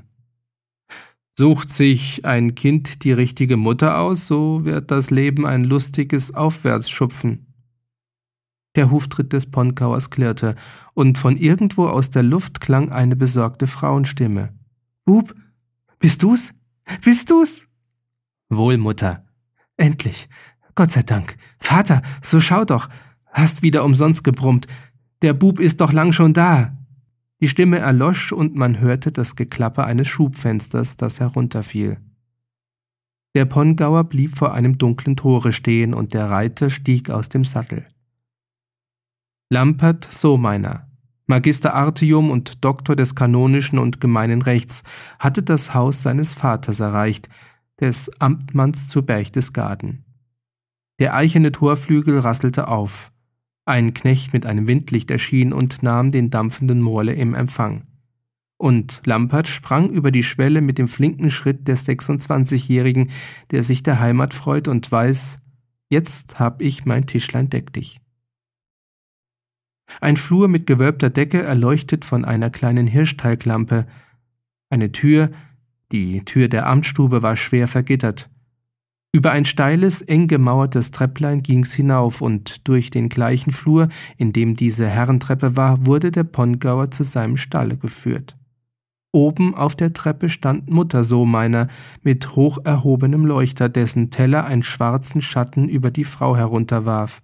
Ach, Bub, wie kannst du denn nur so lang? Da sah sie den Zustand seiner Kleidung und erschrak. Um Himmels willen, Bub, was ist geschehen dir? nichts, Mutter, nichts. Er lachte. Der Morle und ich, wir haben nur ein Lützel durch Schiechen Honig müssen. Süß ist er nicht gewesen, aber gepiekt hat er. Tu mich nicht anrühren, sonst werden deine weißen Tüchlein grau. Lachend schob er sich an der Mutter vorüber, sprang die andere Treppe hinauf und trat in eine kleine, weiße, von zwei dicken Kerzen erleuchtete Stube, die schwere, weiß umhangene Bettstelle nahm fast ein Drittel des Raumes ein. In der Ecke ein kleiner Tisch mit kupfernem Becken und kupferner Wasserkanne, die von der Handzwehle bedeckt war. An der Wand eine große eisenbeschlagene Truhe, darüber ein Zapfenbrett mit Gewand und Waffen, und dann ein Erker, der halb ein kleines vergittertes Fenster und halb eine niedrigere Tür war, die zu einer Altane führte, Das Stübchen duftete herb. In das Wachs der Kerzen war Räucherwerk eingeschmolzen, dessen strenger Wohlgeruch in dünnen Rauchfäden aus den zuckenden Feuerherzen der beiden Dochte stieg. Solche Kerzen goss man, seit durch das deutsche Land der schwarze Tod gegangen war, der jeden dritten Menschen unter den Boden warf. Drunten auf der ersten Treppendiele war die Amtmännin stehen geblieben, bis sie vernahm, dass droben die Türe geschlossen wurde. Nun betrat sie die Wohnstube. Frau Sohmeiner war in dunkles Braun gekleidet und dennoch war sie weiß. Die leinene Glockenschürze bildete eine Art von Übergewand, und weiße Ellenbogenschoner waren um die Ärmel gebunden. Ein rundes, aufgeregtes Muttergesicht mit lebhaften Braunaugen und über dem leicht ergrauten Haar die weiße Fältelhaube mit der Kinnbinde. Der Tisch in der Wohnstube war schon gedeckt, aber Frau Sohmeiner hatte da noch immer was zu richten, während sie von ihrem Buben schwatzte. Der Amtmann nickte zu allem, doch er sah dabei sehr aufmerksam auf das Schachbrett, das in dem kleinen Erker auf einem spreizfüßigen Tischchen vor ihm stand. Die untere Hälfte des Herrn Rupert Sohmeiner trug noch die Amtstracht, schwarze Strumpfhosen und rote Schuhe, während die Herzgegend des Gestrengen in eine braune, pelzverbrämte Hausschaube gewickelt war – Graue Haarsträhnen hingen schütter über die Wangen herunter. Herr Sohmeiner, den der Bader mit dem besten seiner Messer zu rasieren pflegte, hatte kein böses, nur ein müdes Gesicht, das ein bisschen gelb war von stetem Ärger. Das Schuldenwesen des Stiftes, dessen Wirtschaft er zu führen hatte, machte ihm schwere Sorgen, und bei dem vielen Handel und Wandel mit gefährlichen und unbotmäßigen Menschen hatte Herr Sohmeiner zwei kalte, ungläubige Augen bekommen. Neben der flinken, frohen Stimme der Amtmännin war in der Stube noch der langsame, schwere Klang eines Uhrenpendels. Bei jedem Schlag sagte das Pendel in dem hohen Kasten Bau. Dann tat es für eine Sekunde lang einen seufzenden Atemzug und sagte von neuem Bau. Ein Ungeheuer von einem grünen Kachelofen wuchs mit abgesessenen Bänken aus der Wand heraus. Decke und Wände der Stube waren braun getäfelt, nur oben herum lief ein weißer Streifen der Mauer. Fast so groß wie der Ofen war der Anrichtkasten. Überall funkelte Zinn und Kupfer, überall leuchteten weiße Tüchlein mit mühsamen Stickereien und über dem weißgedeckten Tisch brannten auf schwebendem Eisenreif vier Wachskerzen mit dem gleichen herben Wacholderduft, wie er in Lamperts Schlafkammer war. Der junge Doktor des kanonischen und gemeinen Rechts betrat die Stube in der schwarzen Tracht seiner akademischen Würde – das lange Braunhaar war sorgfältig gescheitelt und in dem kräftigen, etwas erhitzten Jünglingsgesicht mit dem dunklen Bärtchen auf der Oberlippe und dem sprossenden Kinnflaum glänzten die gleichen Augen wie Frau Sohmeiner sie hatte. Ein zärtlicher Blick des jungen Mannes überflog die Stube. Vor drei Tagen war Lampert von der Prager Schulheim gekommen, und noch immer hatte das elterliche Haus etwas Neues für ihn, jeder Blick entdeckte eine liebe Kostbarkeit. Stolz betrachtete die Mutter den Sohn, während der Vater sagte, Komm her, ein Lützel. Der hochwürdigste Herr Dekan hat mir eine Schachaufgabe gestellt. Weiß zieht an und soll matt setzen nach drei Zügen. Aber ich komm nicht drauf. Lampert musterte die Stellung der Figuren. Dann griff er zu. So, Vater, und so und so.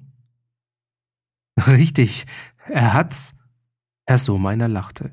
Bub, wenn du im Amt so flink und sicher zugreifen lernst, dann tut der Hof mit dir als neuen Aktuario einen guten Fang. Und du kannst ihm die Schulden schupfen helfen. Glückliche Freude glänzte in den Augen der Amtmännin. Eine alte Magd brachte das Nachtmahl, und es kam eine gemütliche Tafelstunde. Lampert erzählte von seinem Ritt zum Hallturm und zu der bayerischen Feste Pleien. Das Abenteuer auf dem Hengmoos überspringend erzählte er von seinem Waldritt über den Bergsattel zum Taubensee. Dabei legte ihm die Mutter reichlich vor und einmal fragte sie, Schmeckt es, Bub? Ja, Mutter, allweil ist Mutters Tisch die beste Herberg. Und ich habe einen gesegneten Hunger heimgebracht.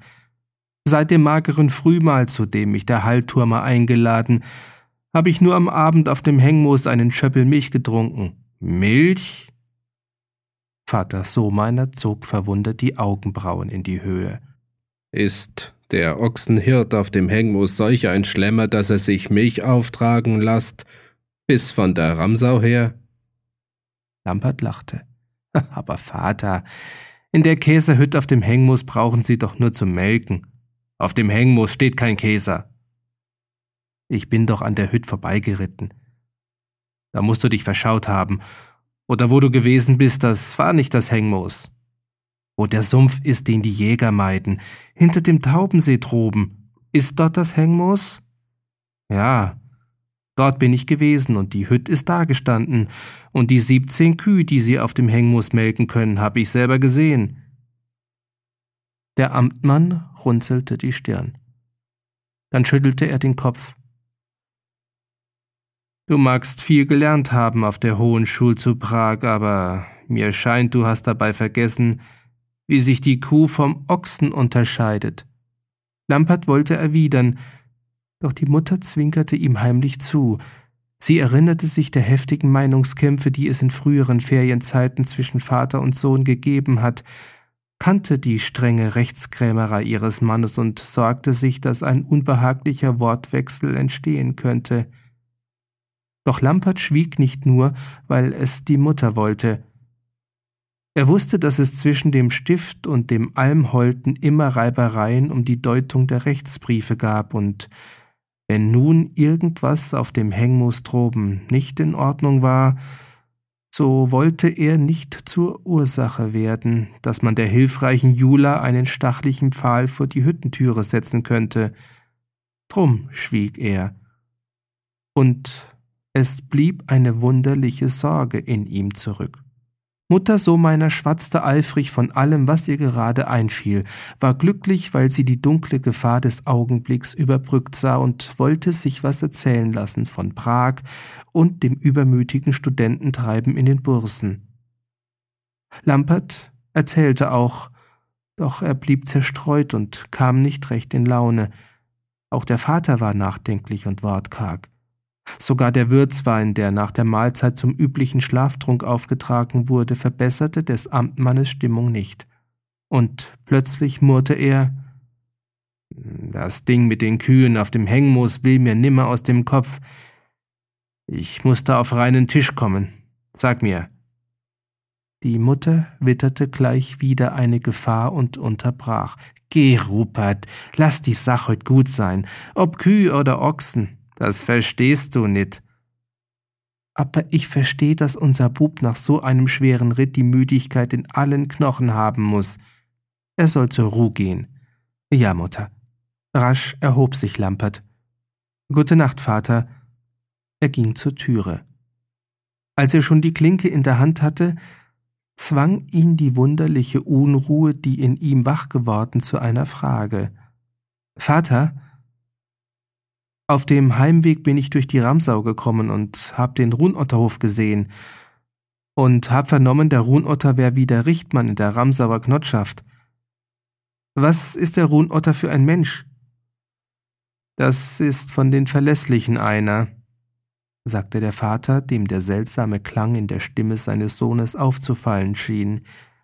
Viel Kummer ist dem Mann ins Leben gefallen. Aber er ist ein treuer und redlicher geblieben. Lampert atmete erleichtert auf. Gute Nacht, Vater. Bub, der alte Sohmeiner erhob sich. Die siebzehn Kühe auf dem Hengmoos. Hast du die wahrhaftig selber gesehen, mit eigenen Augen? Lampert sagte ruhig, Ja, Vater. Wenn der Runotter so ein redlicher ist, da brauche ich doch nicht zu lügen. Er ging, und die Mutter in ihrer Sorge lief ihm nach und fragte draußen auf der Treppendiele, was ist denn los? Ich kenne mich selber nicht aus. Es ist mir je eine Sorg ins Herz gefahren, ich weiß nicht warum. Aber jetzt bin ich wieder ganz in Ruhe. Geld ja. Die Mutter streichelte dem Sohn die Wange. Was schieren dich am End die Ochsen oder Kühe der Ramsauer Bauern? Sie lachte ihren Buben an. Doch als sie zurückkam in die Stube, wo Herr Sohmeiner nachdenklich auf und niederschritt, sagte sie ein bisschen verdrießlich, Allweil musst du aus jedem Bläslein eine Platte machen. Das verstehst du nicht. Recht muss Recht sein und Unrecht ist Unrecht. Freilich, es könnte auch sein, dass ich selber mich irre.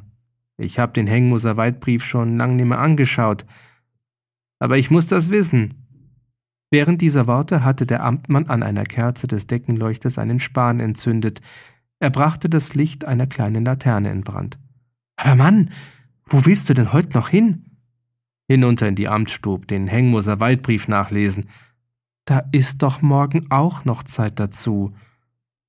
Unrecht soll keine Nacht überschlafen. Während Frau Sohmeiner seufzend den Kopf schüttelte, nahm der Amtmann aus einem Wandkästlein des Erkers seinen dicken Schlüsselbund heraus. Drunten, zu ebener Erde, musste er drei Schlösser aufsperren.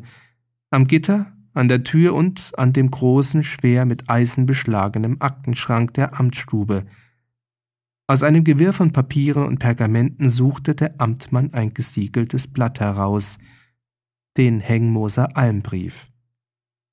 Und kaum hatte Herr Sohmeiner beim trüben Schein der Laterne zu lesen begonnen, da ließ er im Zorn seine Faust auf das Schreibpult niederfallen.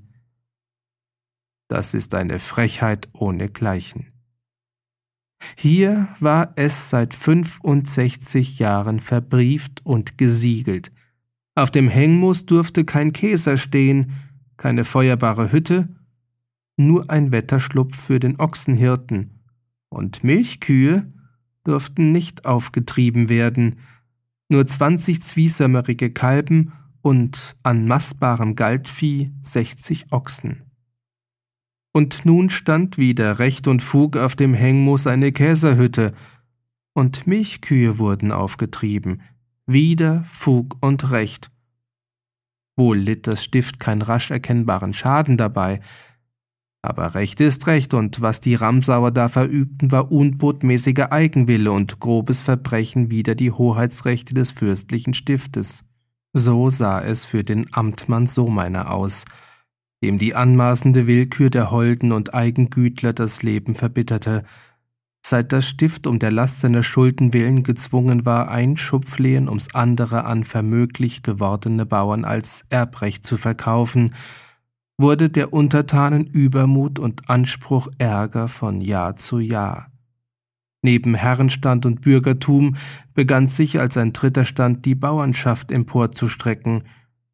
Schon hatten sich in der Schäffau zu Bischofswiesen, in der Schönau, in der Gern und Ramsau die Erbrechter und Eigengütler zu Gnotschaften zusammengetan, hatten Fürständ und Sprecher gewählt – und in den Zeiten der üblen Wirrnis, da das ganze Berchtesgadener Land an das Salzburger Erzbistum verpfändet war, hatten es die trutzbeinigen Bauernschädel durchgesetzt, dass man den Knotschaften Wort und Vertretung im Rat der Landschaft zubilligen musste, und seit sie mitschreien durften, meinten sie auch mitbefehlen zu dürfen, vermaßen sich umzustoßen, was verbrieftes und gesiegeltes Recht war, und meinten ihren Trutzwillen durchsetzen zu können, wider des Fürsten Gebot und Eigentum. Was da nun wieder die Ramsauer gegen Wort und Meinung eines gesiegelten Weidebriefes verübten, war ein grobes und übermütiges Crimen juris lesi. Man musste da ein heilsames Exempel statuieren, ohne Erbarmen, oder Hoheit und Besitz des Stiftes mussten an solcher Anmaßung und Schröpferei verbluten. Während Amtmann Sohmeiner beim trüben Laternenschein das alte, brüchige Pergament wieder im Schrank verwahrte, erwog er schon den Gedanken, den Ramsauern am Morgen die bewaffnete Exekution über den frechen Hals zu schicken und die siegelwidrig auf dem Hengmoos weidenden siebzehn Küh pfänden und davontreiben zu lassen – aber der Ramsauer Richtmann Runotter? dieser verlässliche und redliche? Wie kam es, dass der solch eine schreiende Rechtswidrigkeit geschehen ließ? Konnten die Ramsauer vielleicht doch ein Fähnlein der Entschuldigung aushängen? Und auf den Richtmann Runotter, der trotz schweren Unrecht, das der Chorherr Hartneid Aschacher ihm angetan, noch immer in Treu zu Stift und Recht gestanden, musste man verdiente Rücksicht nehmen. Als der Amtmann zu dieser wohlmeinenden Erwägung kam, hörte er draußen auf dem Gassenpflaster den klirrenden Schritt der Stiftswache. Er ging in den Flur, riegelte das Haustor auf und rief in die Nacht hinaus Hoi, Wachleut! Und die beiden Spießknechte kamen gesprungen. Wer ist Wachführer? Ich, gestreng Herr Amtmann, der Marimpfel. Gut, auf dich ist Verlass. Komm herein zu mir. Herr Sohmeiner hob dem baumlangen Kerl, der in den Flur trat und mit dem Spieß salutierte, die kleine Laterne gegen das Gesicht. Im Lichtschein funkelten des Knechtes Armschienen, die Brustplatten und der blanke Eisenhut, der mit zerzausten Federn über einem verwitterten, von Narben durchrissenen Bartgesichte saß. Der Amtmann sagte, Um Mitternacht lass dich ablösen und vergönn dir ein Lützel Schlaf, doch eh der Morgen aufgraut, sollst du hinausreiten zum Taubensee und hinauf zum Hengmoos. Der Knecht lachte. Da muss ich Acht haben, Herr, dass ich mein Rössel nit in die graue Supp hineinreit. Wir haben nicht Spaßenszeit, sagte der Amtmann streng. Auf dem Hengmoos zählst du die Kalben und Ochsen, aber halt dein Maul vor dem Hirten und tu ihm keinen Trutz an, aber siehst du auf dem Hengmus einen Käser stehen und tät es wahr sein, dass da droben Melkvieh weidet, so bring dem Richtmann Runotter eine Ladung vor mein Amt. Soll ich Beistand mitnehmen, wenn's nötig wär, dass man zugreift? So meiner schüttelte den Kopf. Der Runotter wird im Guten kommen. Er soll bei mir sein morgen, solang noch Amtszeit ist. Wohl, gestreng, Herr Amtmann, wird geschehen. Als Marimpfel wieder draußen auf der Gasse war, tuschelte sein Kamerad die Frage. Ist was Lustiges los? Ich schmeck, man will einen Bauernschädel zwiefeln, einen, dem ich's gönn, weil er die Nasenlöcher gar so weit auftut. Solcher Hochmut wachset, seit die Herren zu gut sind.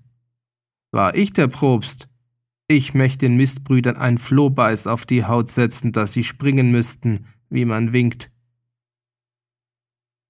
Der so redet, war selber ein Ramsauer Kind und eines leibeigenen Bauern Sohn, was die Scherpenfarbe für üble Wunder wirkt. Geschworener Knecht eines Herrn werden, eines Herrn Wehr und Farben tragen und schlagen und stechen müssen auf des Herrn Wink, das heißt ein Hofmann sein und heißt verachten dürfen, was tiefer steht und heißt was Besseres werden, denn man gewesen als seiner Mutter Kind. Die beiden Spießknechte schritten über den Marktplatz gegen das Stiftstor hin, vor dem das Pfannenfeuer brannte. Im Widerschein der roten Loderflamme waren die Kanten des Gemäuers und die Säume des steilen Dächer wie Prinzenbuch, Blut übergössen. Literatur und entdecken. Hinter den dunklen Fürsten stiegen die Türme des Münsters und der neuen Pfarrkirche in die sternenschöne Nacht hinauf, gleich schwarzen himmelhohen Riesen, die sich in der Finsternis aus den Schlünden der Erde erhoben hatten, um Ausschau zu halten über das Tun und Leben der kleinen Menschen. In des gestrengen Amtmanns Hause hatte Herr Sohmeiner das Flurtor wieder fest verriegelt und hatte die drei Hängeschlösser wieder gesperrt. Am Pergamentkasten, an der Tür der Amtsstube am eisernen Gitter. Als er mit dem schwankenden Laternchen die enge, steile Treppe hinaufstieg, war er des redlichen Glaubens, dass er im Dienste seines fürstlichen Herrn des Erzprobtes zu Berchtesgaden eine dringende Pflicht seines Amtes gewissenhaft und mit klugem Bedacht erfüllt hätte. In der Wohnstube war der Tisch geräumt. Auf dem Eisenreif brannte nur noch eine einzige Kerze. Die Hausfrau hatte die drei anderen Lichter ausgelöscht, und leise sprach bei diesem sparsamen Zwielicht das Pendel in dem alten Uhrenkasten Bau, Bau. Herr Sohmeiner verwahrte den Schlüsselbund, löschte das Laternchen und blies auf dem Eisenreif die letzte Kerze aus. Nun war die Stube finster, nur um die verbleiten Scheiben des Erkers zitterte vom Pfannenfeuer des Stiftes her ein matter rötlicher Schein. Im Uhrenkasten sagte die schwingende Stimme unablässig Bau, Bau, Bau. Diese Uhr, deren Räderwerk kein lebendes Herz, nur stählerne Federn und wirkende Gewichte hatte, war klüger als Menschen sind, Immer wieder sprach sie in der stillen Nacht ihr schlummerloses Mahnwort. Doch in dieser stillen Nacht, in der ein Rechtsbeschützer seine Pflicht gewissenhaft erfüllt zu haben wähnte, begann im Berchtesgadener Land ein sinnloses Zerstören und grauenvolles Vernichten.